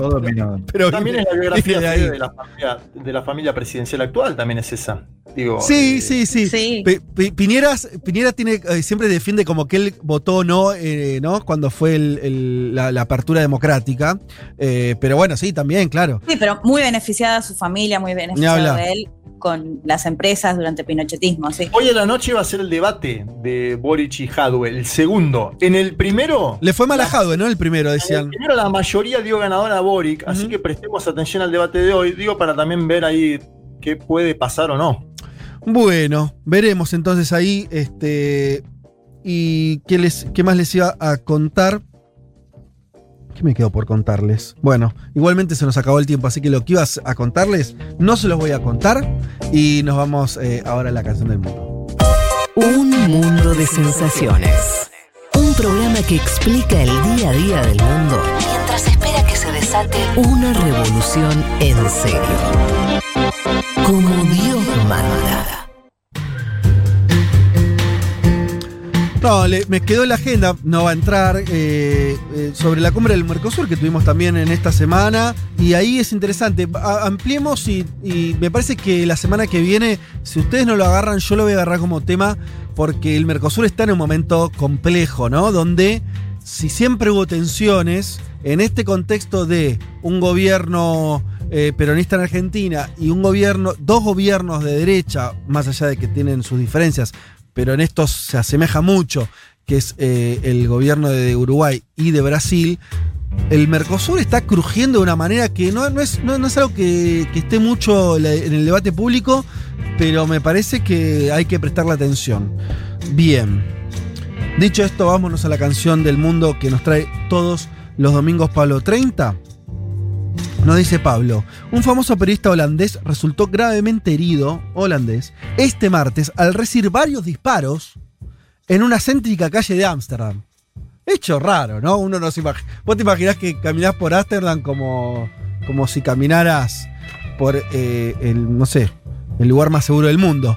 Ahí va a un periodista, fue baleado, ¿sí? Se trata de Peter de Vries, fue trasladado al hospital y está grave. La cadena pública de televisión holandesa NOS dijo que fue atacado minutos después de aparecer en un programa de televisión. En el pasado, de Vries ya tuvo protección policial al recibir amenazas por estar involucrado en la investigación de casos criminales como periodista y como experto en tribunales. El canal dijo que ahora estaba aconsejando a Nabil B., un testigo en el caso contra Riodoan Tagui, un supuesto narcotraficante. Tagui estaba entre los fugitivos más buscados de Europa, ¿sí? era un pesado este Tagui. Bueno, y toda esta secuencia con un periodista baleado en las calles de Ámsterdam, mira vos. Eh, un apriete de película, nos dice Pablo. Y si hablamos de películas, tenemos que hablar de eh, Junkie XL, productor y músico electrónico holandés, que terminó haciendo grandes bandas sonoras. Eh, Rise of an Empire, Mad Max, eh, la última, la nueva, Batman vs. Superman eh, y la película de 2016, eh, Deadpool. ¿Sí? De todas esas, él hizo las bandas sonoras. Antes, en 1997, se hizo acreedor del premio Grand Prix que se otorgaba en Holanda al mejor productor de música house. Y en ese mismo año empieza a producir bajo su alias Yankee XL. Eh, en esos mismos años produce bandas metaleras como Sepultura, mira vos, o Fear Factory, o la banda punk Dog perdón, Dog Eat Dog. Y en 2002 reversiona el clásico A Little Less Conversation de Elvis Presley. Un muchacho con mucha versatilidad, ¿no? El músico ahora está subastando, escuchen esto porque es de una rareza, está subastando un token no fungible. ¿Alguien sabe de qué se trata? Pues yo no sabía. Un token no fungible. Para poner la banda sonora a la vida del que gane ese sorteo, esa subasta. Eh, Thomas B. Hockenberg, que es el nombre real de este eh, DJ, o músico electrónico Yankee XL, eh, dice que va a crear una odisea de audio personalizada de más de 20 minutos para el ganador de la subasta. Em, Es una criptomoneda de colección, por lo que veo un token Claro. fungible. Es, es- sí. Yo no termino de entender bien, pero es algo así como una forma de. Vieron que hoy la música, uno de los temas es que nadie vende más discos porque el archivo se lo mandas a cualquiera, se copia, está en las plataformas y demás. Bueno, esta sería una forma como de. Se usa mucho en el arte, como pa- para verificar la autenticidad del material y hacerlo, eh, como decías, eh, reservado, eh, único, no posible de ser copiado. Se utiliza esta tecnología del token no fungible. ¿sí? Bueno, veremos si esto es parte de algo que va a comenzar a darse. Por ahora parece algo como muy así de autor. ¿sí? Como sea, este músico está generando esta subasta y va a decir que al ganador le va a generar como una música especial, personalizada de su vida, ¿sí? Eh, veremos si esto es el comienzo de algo o es una, chifladez de este amigo holandés. Como sea. Vamos a escuchar entonces una canción que es parte de la banda sonora de la película de la Liga de la Justicia, eh, arreglada por Yankee XL y Gary Clark Jr. Estamos hablando de Come Together de los Beatles en versión o en reversión de este músico electrónico holandés. Suena así, está buenísimo. Escuchen.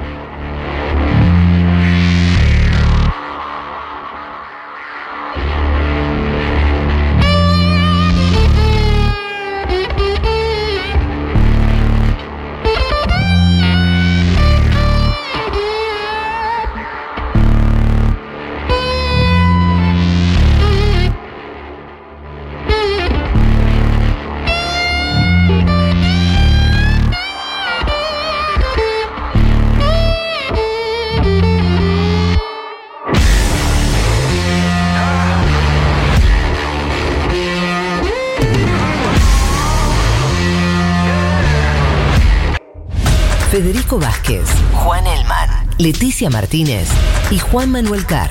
Un mundo de sensaciones. Porque siempre hay que volver a explicar cómo funciona el sistema parlamentario.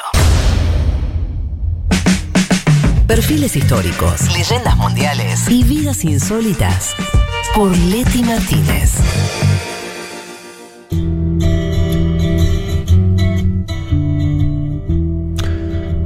Bueno, muy bien, aquí estamos de vuelta, ya sobre el final del programa, pero fue anunciada como la, frutilla del postre de un programa hipercargado. eh, y, y es un perfil que, bueno, a mí particularmente me va a interesar mucho escuchar. Estamos hablando de Vladimir Putin. eh, y Leti, vos, no sé, vas a arrancar directamente por su- sus primeros años, nacimiento. ¿Cómo es la cosa?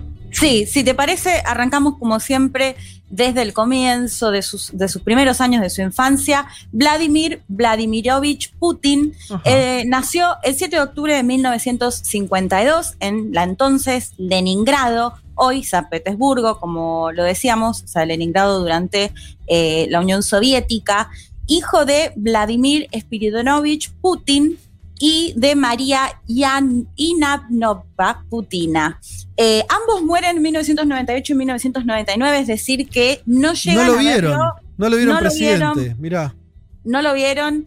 eh, trabajaban en eh, fábricas, eh, la fábrica, en el caso del padre, había sido parte de la Marina, había participado de lo que se conoce como la Gran Guerra durante la Segunda Guerra Mundial, es decir, la participación de eh, los rusos en la Segunda Guerra. Pero ya en los primeros años, o sea, esto es lo, la, parte oficial, si se quiere, de, eh, de los primeros años de Putin, que él va a ser el tercer hijo. Los dos hermanos mayores mueren de bebés. En el caso del primero muere al poco tiempo de haber nacido. En el caso del segundo muere en lo que se conoció como el asedio nazi, eh, que lo hemos contado en la columna de, de Stalin, ese asedio durante más de 900 días a la ciudad de Leningrado. Y Ah, que mira, va- o sea que eran mayores que él, ¿no? Porque él es más joven.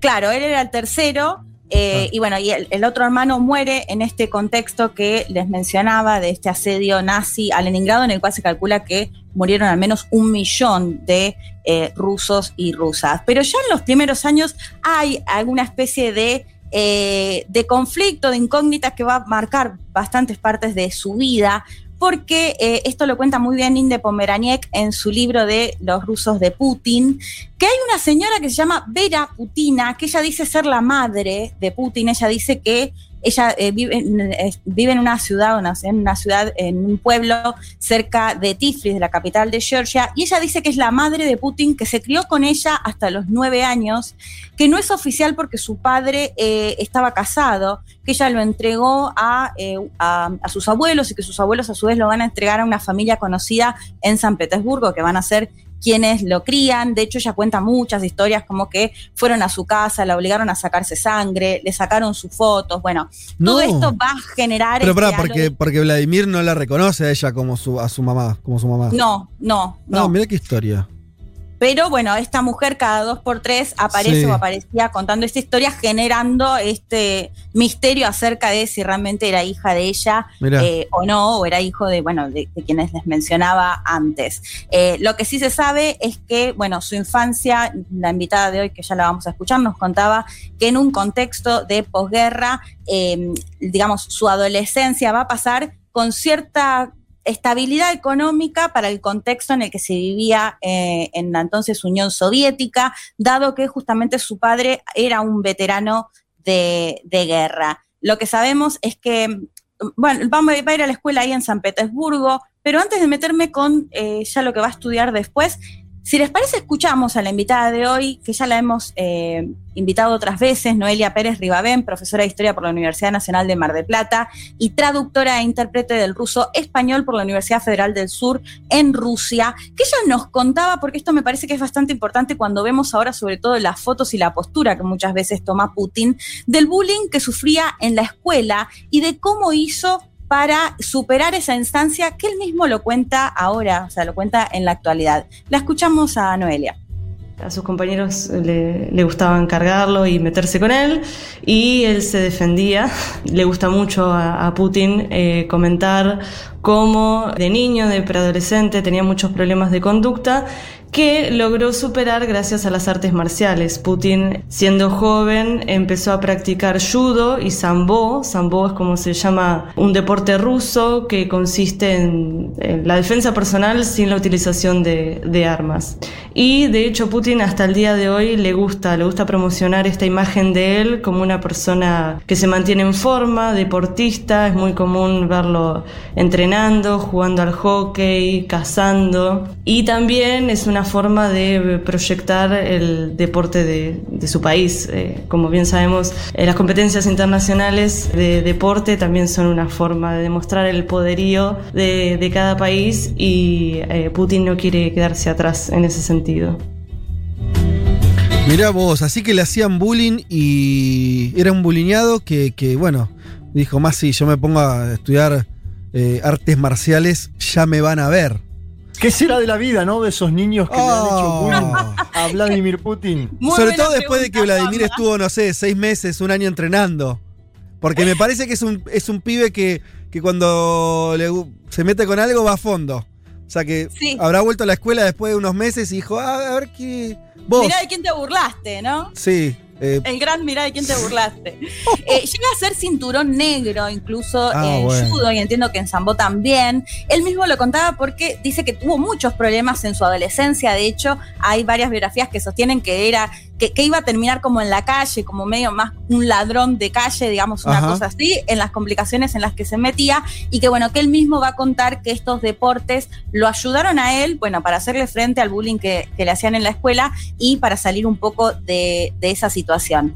Eh, bu- em, una vez que termina los estudios en el colegio, va a estudiar abogacía en la Universidad de San Petersburgo, se va a recibir en- en 1975 y ahí ya va a empezar posteriormente el entrenamiento para eh, ingresar a la KGB, la Agencia de Inteligencia, Policía Secreta de la Unión Soviética. Lo que se Mm. sabe ya como próximo paso, bueno, al menos hasta el momento que estaba en constante viaje de San Petersburgo a Moscú y se cree que, va, en uno de esos viajes va a conocer a Ludmila, quien va a ser su esposa, ella era zafata, la conoce en uno de estos viajes, eh, se va a casar con ella, bueno, van a, van a tener a sus hijas y demás. Y lo que se sabe de su paso por la KGB, que ahora lo vamos a contar un poco porque les decía antes que hay bastante mito, lo que sí se sabe es que en 1986 él va a ser asignado en una misión en la Alemania eh, Oriental. Va, se va a trasladar a la ciudad de Dresde, hablaba alemán, Mm. ah, por lo que me decía Noelia, bastante bien. eh, y bueno, y ahí va a ser asignado, que, donde va a estar hasta la caída del muro de Berlín en el 89. Claro. Pero si les parece, yo les decía, ronda mucho, ah, hay mucho misterio acerca de qué hacía como espía en la KGB. Y, y si les parece, la escuchamos nuevamente a Noelia Pérez Rivaben, porque ella Dale. te- sacaba un poco este mito que tenemos, que todos, todas tenemos, acerca de qué hace una espía, bueno, en este caso, para la KGB. La escuchamos.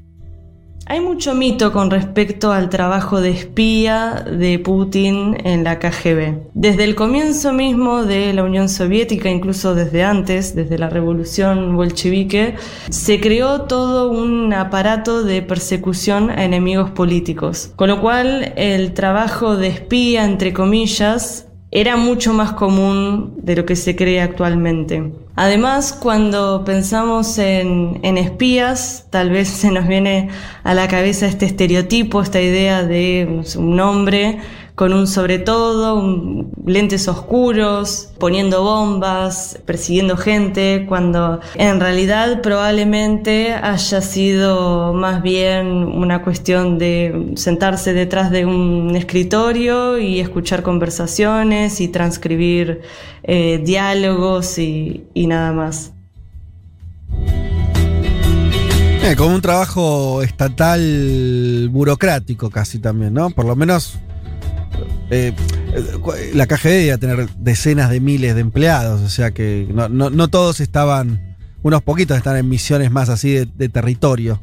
Claro, exacto. Y además esto, bueno, ella lo, lo representaba con dos películas, una película y una serie Sí. que me parecen muy buenas. La vida de los otros, no sé si la Sí, vieron. Claro.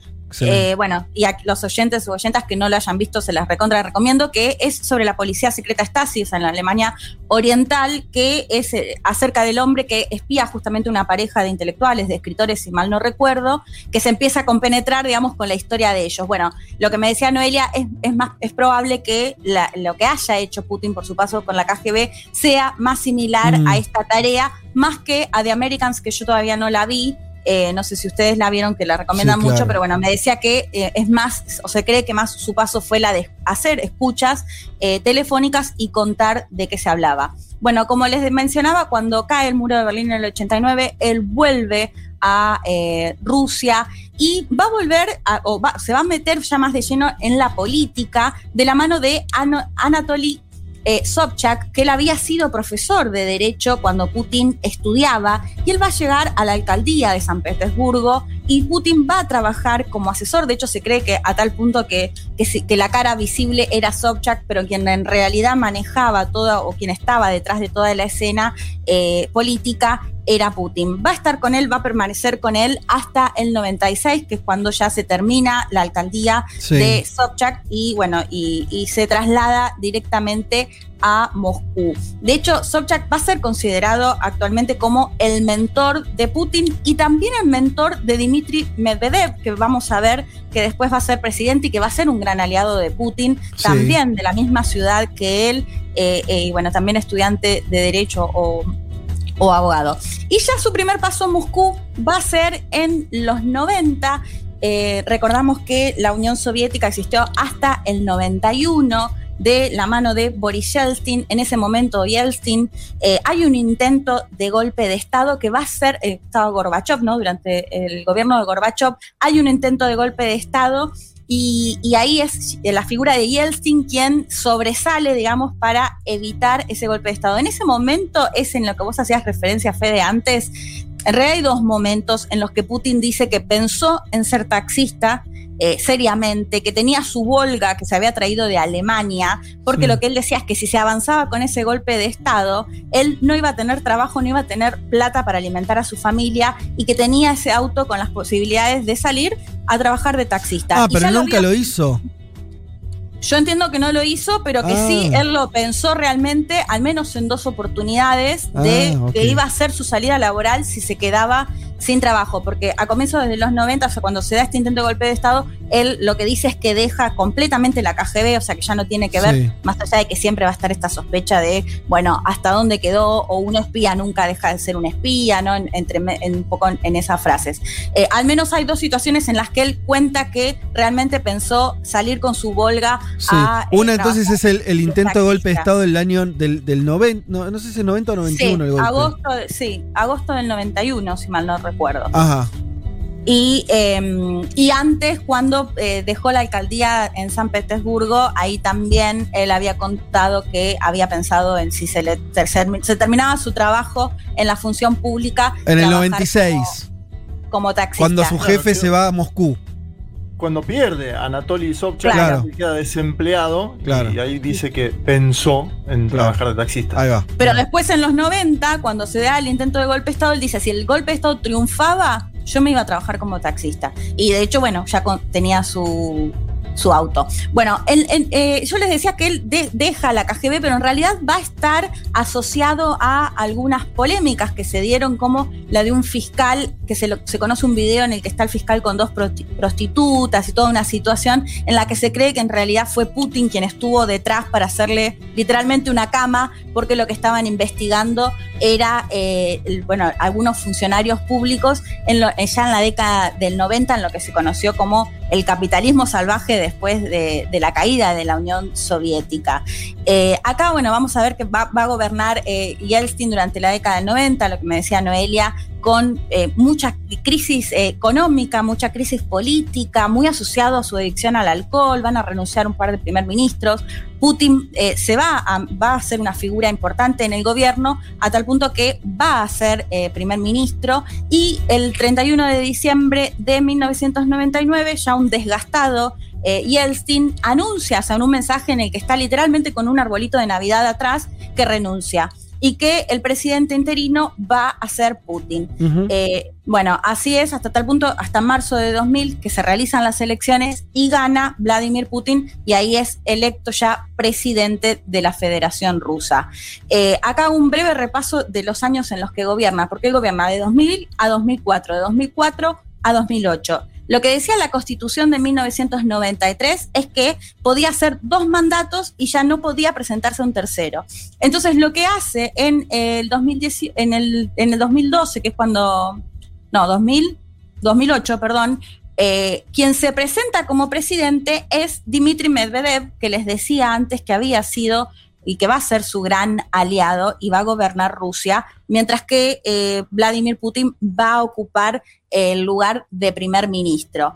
¿Qué se va a hacer? Se va a modificar la constitución durante ese gobierno, la gestión va a pasar de cuatro a seis años y Vladimir Putin va a volver después de Medvedev en el 2012, va a gobernar hasta 2018, que accede a otro mandato y bueno, ya vamos a ver entre el año pasado y este año que se reformó nuevamente la constitución, de hecho en un contexto de, eh, de, de, spots y demás, uno muy polémico que, ahora nos vamos a referir, pero es en el que planteaba dos padres que querían adoptar a un nene, ¿no? Con ya mostrando esa postura muy homofóbica de eh, Putin y del gobierno de Putin, y que, que en realidad se cree que el, que el único objetivo de reformar la constitución era para que pueda, o sea, lo que pasó con la reforma es que se vuelven a los dos, las dos gestiones y eh, Putin volvió a foja cero, digamos. Entonces él se puede postular nuevamente en el 2024 y se puede postular nuevamente en el 2030. Por eso es cuando se escucha que se dice que, bueno, que Putin puede gobernar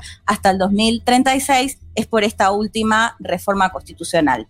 Eh, en lo que tiene que ver con los gobiernos, Noelia me decía que se podrían separar por un lado, los dos primeros gobiernos que les mencionaba de 2000 eh, a 2008 van a estar marcados por reorganizar justamente la política interna entre eh, lo que se conoció como las guerras chechenas. Esto va a ser muy importante y está muy bien contado también en el libro de, de Indy, seguramente. Seguramente recordarán la crisis de los rehenes en el teatro Dubrovka en Moscú, eh, en Moscú, donde eh, fallecieron 170 personas en el 2002 y después la escuela de Beslam, donde murieron 330 mayoritariamente nenes y nenas y esta frase muy conocida de Putin de Rusia no negocia con terroristas, ¿no? Por la forma en la que había llevado adelante estas cuestiones. Pero esto va a, a, alguna, alguna manera caracterizar a Putin como quien de alguna manera limitó estos actos terroristas, estos actos independentistas, eh, va a pasar, digamos, esto o esta imagen por la mano dura justamente que había Mm. aplicado Putin. Y por otro lado, la cuestión o la pata económica, ¿no? Durante Sí. los 90, con esto contábamos de capitalismo salvaje, de la venta de las empresas que hasta el momento pertenecían al Estado, de una inflación muy alta y esto que se conoce como la negociación de Putin, de Putin con quienes se los conoce como los oligarcas. Si les parece, la escuchamos ya el último audio a Noelia nuevamente porque contaba esto que es muy interesante de cómo negocia Putin con los oligarcas y por qué es tan rara quizás la forma cuando se hablan de las empresas que son privadas pero que en realidad tienen un control muy fuerte por parte del Estado. La escuchamos. Cuando en la década de los 90 se introduce esta política de capitalismo salvaje que buscó eh, privatizar todo lo que había sido parte del Estado en muy poco tiempo, en 90 días aproximadamente, claro que los únicos que tenían el capital para comprar eh, eran aquellas personas que habían estado durante el mercado negro y esta economía encubierta durante la época soviética. Cuando Putin llega al poder, comenzó de a poco a negociar con estos oligarcas. Por eso es que se da esta cuestión bastante rara en Rusia de que hay empresas privadas como son Gazprom y Rosneft, es decir, las empresas de gas y de petróleo, que son los principales recursos de, de Rusia, que en la mm, teoría o en los papeles son privadas, pero que en la práctica son absolutamente controladas por el gobierno. Putin, así como aplicó mano dura en muchos otros casos, también aplicó mano dura en este contexto. Aquellos oligarcas que aceptaron esta noción de Putin, como puede ser Deripaska o Abramovich, mantuvieron su fortuna y su poder, y otros como Berezovsky o como Jodorkovsky aparecieron muertos o se encuentran exiliados. Bueno, ahí como lo contaba Noelia, ¿no? Lo que va a pasar es que se sabía que había un mercado negro durante la Unión Soviética, que contaba con el aval de los funcionarios soviéticos y que justamente quienes estaban a cargo de este mercado negro durante la Unión Soviética son quienes van a tener la posibilidad de comprar las empresas que hasta el momento pertenecían al Estado en un plazo de 90 días, decía Noelia, se dio todo de Increíble. forma muy, muy acelerada.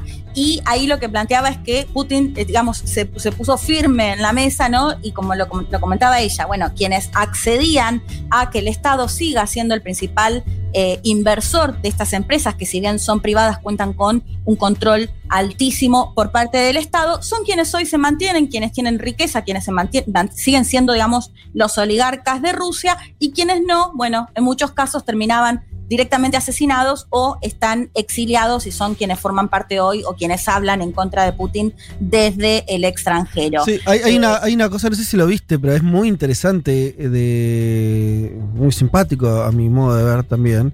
Eh, hay una, esto de la negociación con los oligarcas, hay una reunión que él hace televisada, creo que es el Sí. año 2002, eh, y donde mm, sienta a los, a los jefes de las grandes empresas y, y por eso la parte televisada no es un detalle, porque estas cosas en general se hacen como más a puertas cerradas, ¿no? Esas negociaciones. Sí, pero, con- pero era la idea de transmitir eso. La idea era transmitirlo y Básicamente le dice, bueno, muchachos, eh, eh, ustedes negocios sigan haciendo, ahora en política no se metan.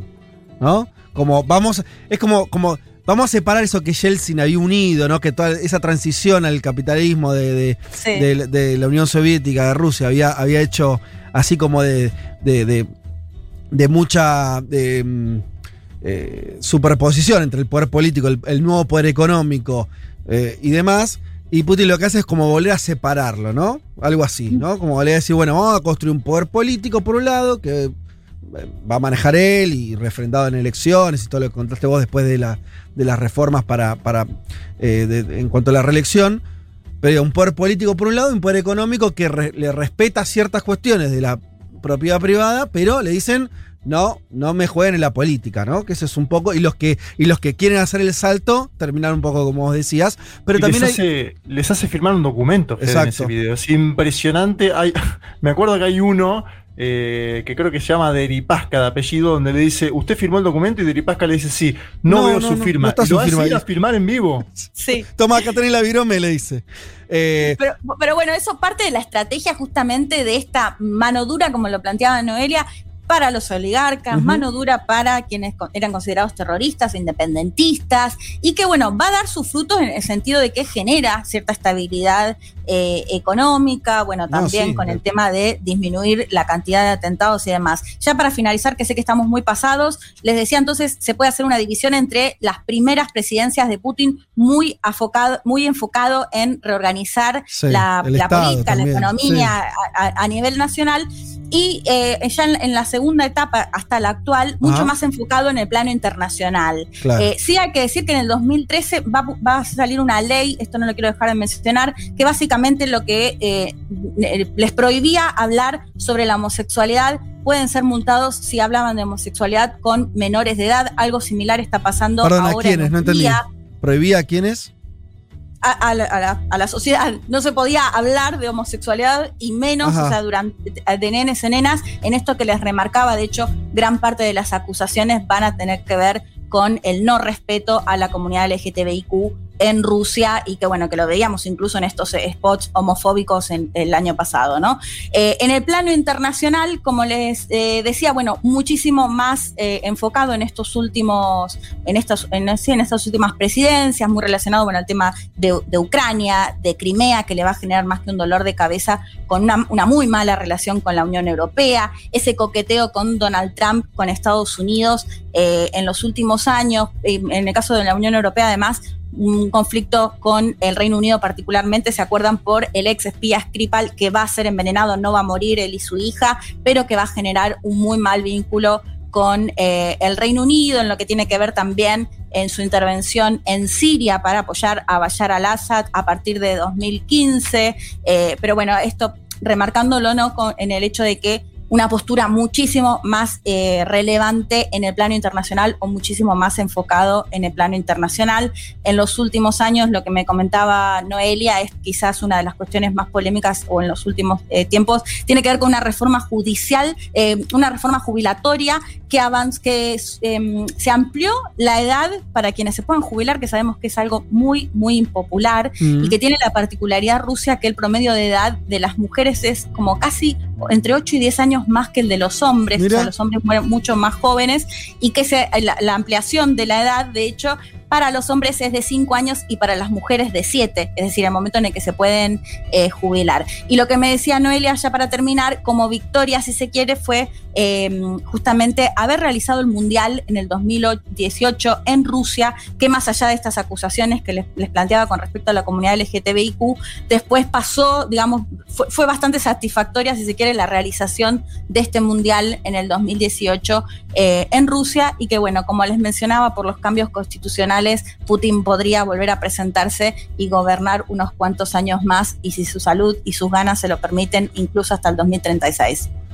Bueno, veremos ahí cómo, cómo sigue. Vida eh, interesante eh, la de Vladimir Putin, ¿eh? Qué, qué cosa. Y qué, qué, mm, Qué cosa también eh, lo- los rusos con, con- con sus liderazgos, ¿no? Siempre con, con tipos muy. Hasta ahora tipos. Veremos por ahí si en un momento también este, al frente están mujeres, pero siempre fueron de liderazgo en liderazgo, si lo pensás. Incluso la transición, ¿no? Te- Estaba pensando, vos que hablabas de Yeltsin también. Después que tuvo Sí. un final muy decadente, pero Yeltsin Sí. fue un hombre fuerte durante unos cuantos años, ¿no? Por lo menos cinco o seis años tuvo así un mando este, muy, muy fuerte y ni hablar de lo- los líderes soviéticos antes. Bueno, y mucha nostalgia con el lugar que ocupó también eh, la Unión Soviética a nivel internacional. Y, y para terminar, Natalia Espósito se reía de las fotos que yo mandaba de Putin, pero siempre es verdad, ahora se usa mucho en sticker, ¿no? Pero un Putin en cuero, un Putin cazando, un Putin arriba de un oso, siempre mostrando esa faceta como de, de liderazgo, si se quiere. Claro. Eh, que eso también, bueno, eh, es parte de la estrategia de, de los gobiernos de Putin. Totalmente. Bueno, hasta ahí la columna de Leti Martínez y este programa. Ya podríamos. Vázquez, Elman, Martínez, Card. El capitalismo no es eterno. Pero qué largo se está haciendo, ¿no? Un mundo de sensaciones.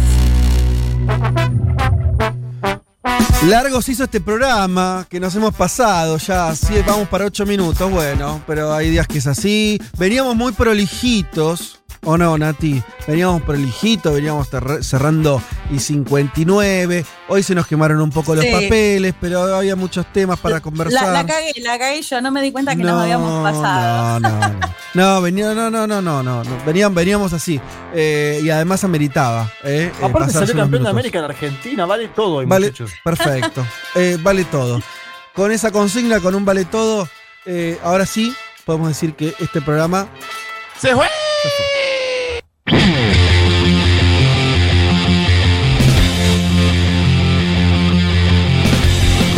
Eh, señoras y señores, eh, muchas tardes y buenas gracias. Como siempre, un agradecimiento a todos los que estuvieron escuchando, mandando mensajes. Eh, eh, una rusa, no sé si será efectivamente rusa oyente, nos dice: Yeltsin no fue un hombre fuerte, eh, no respetado.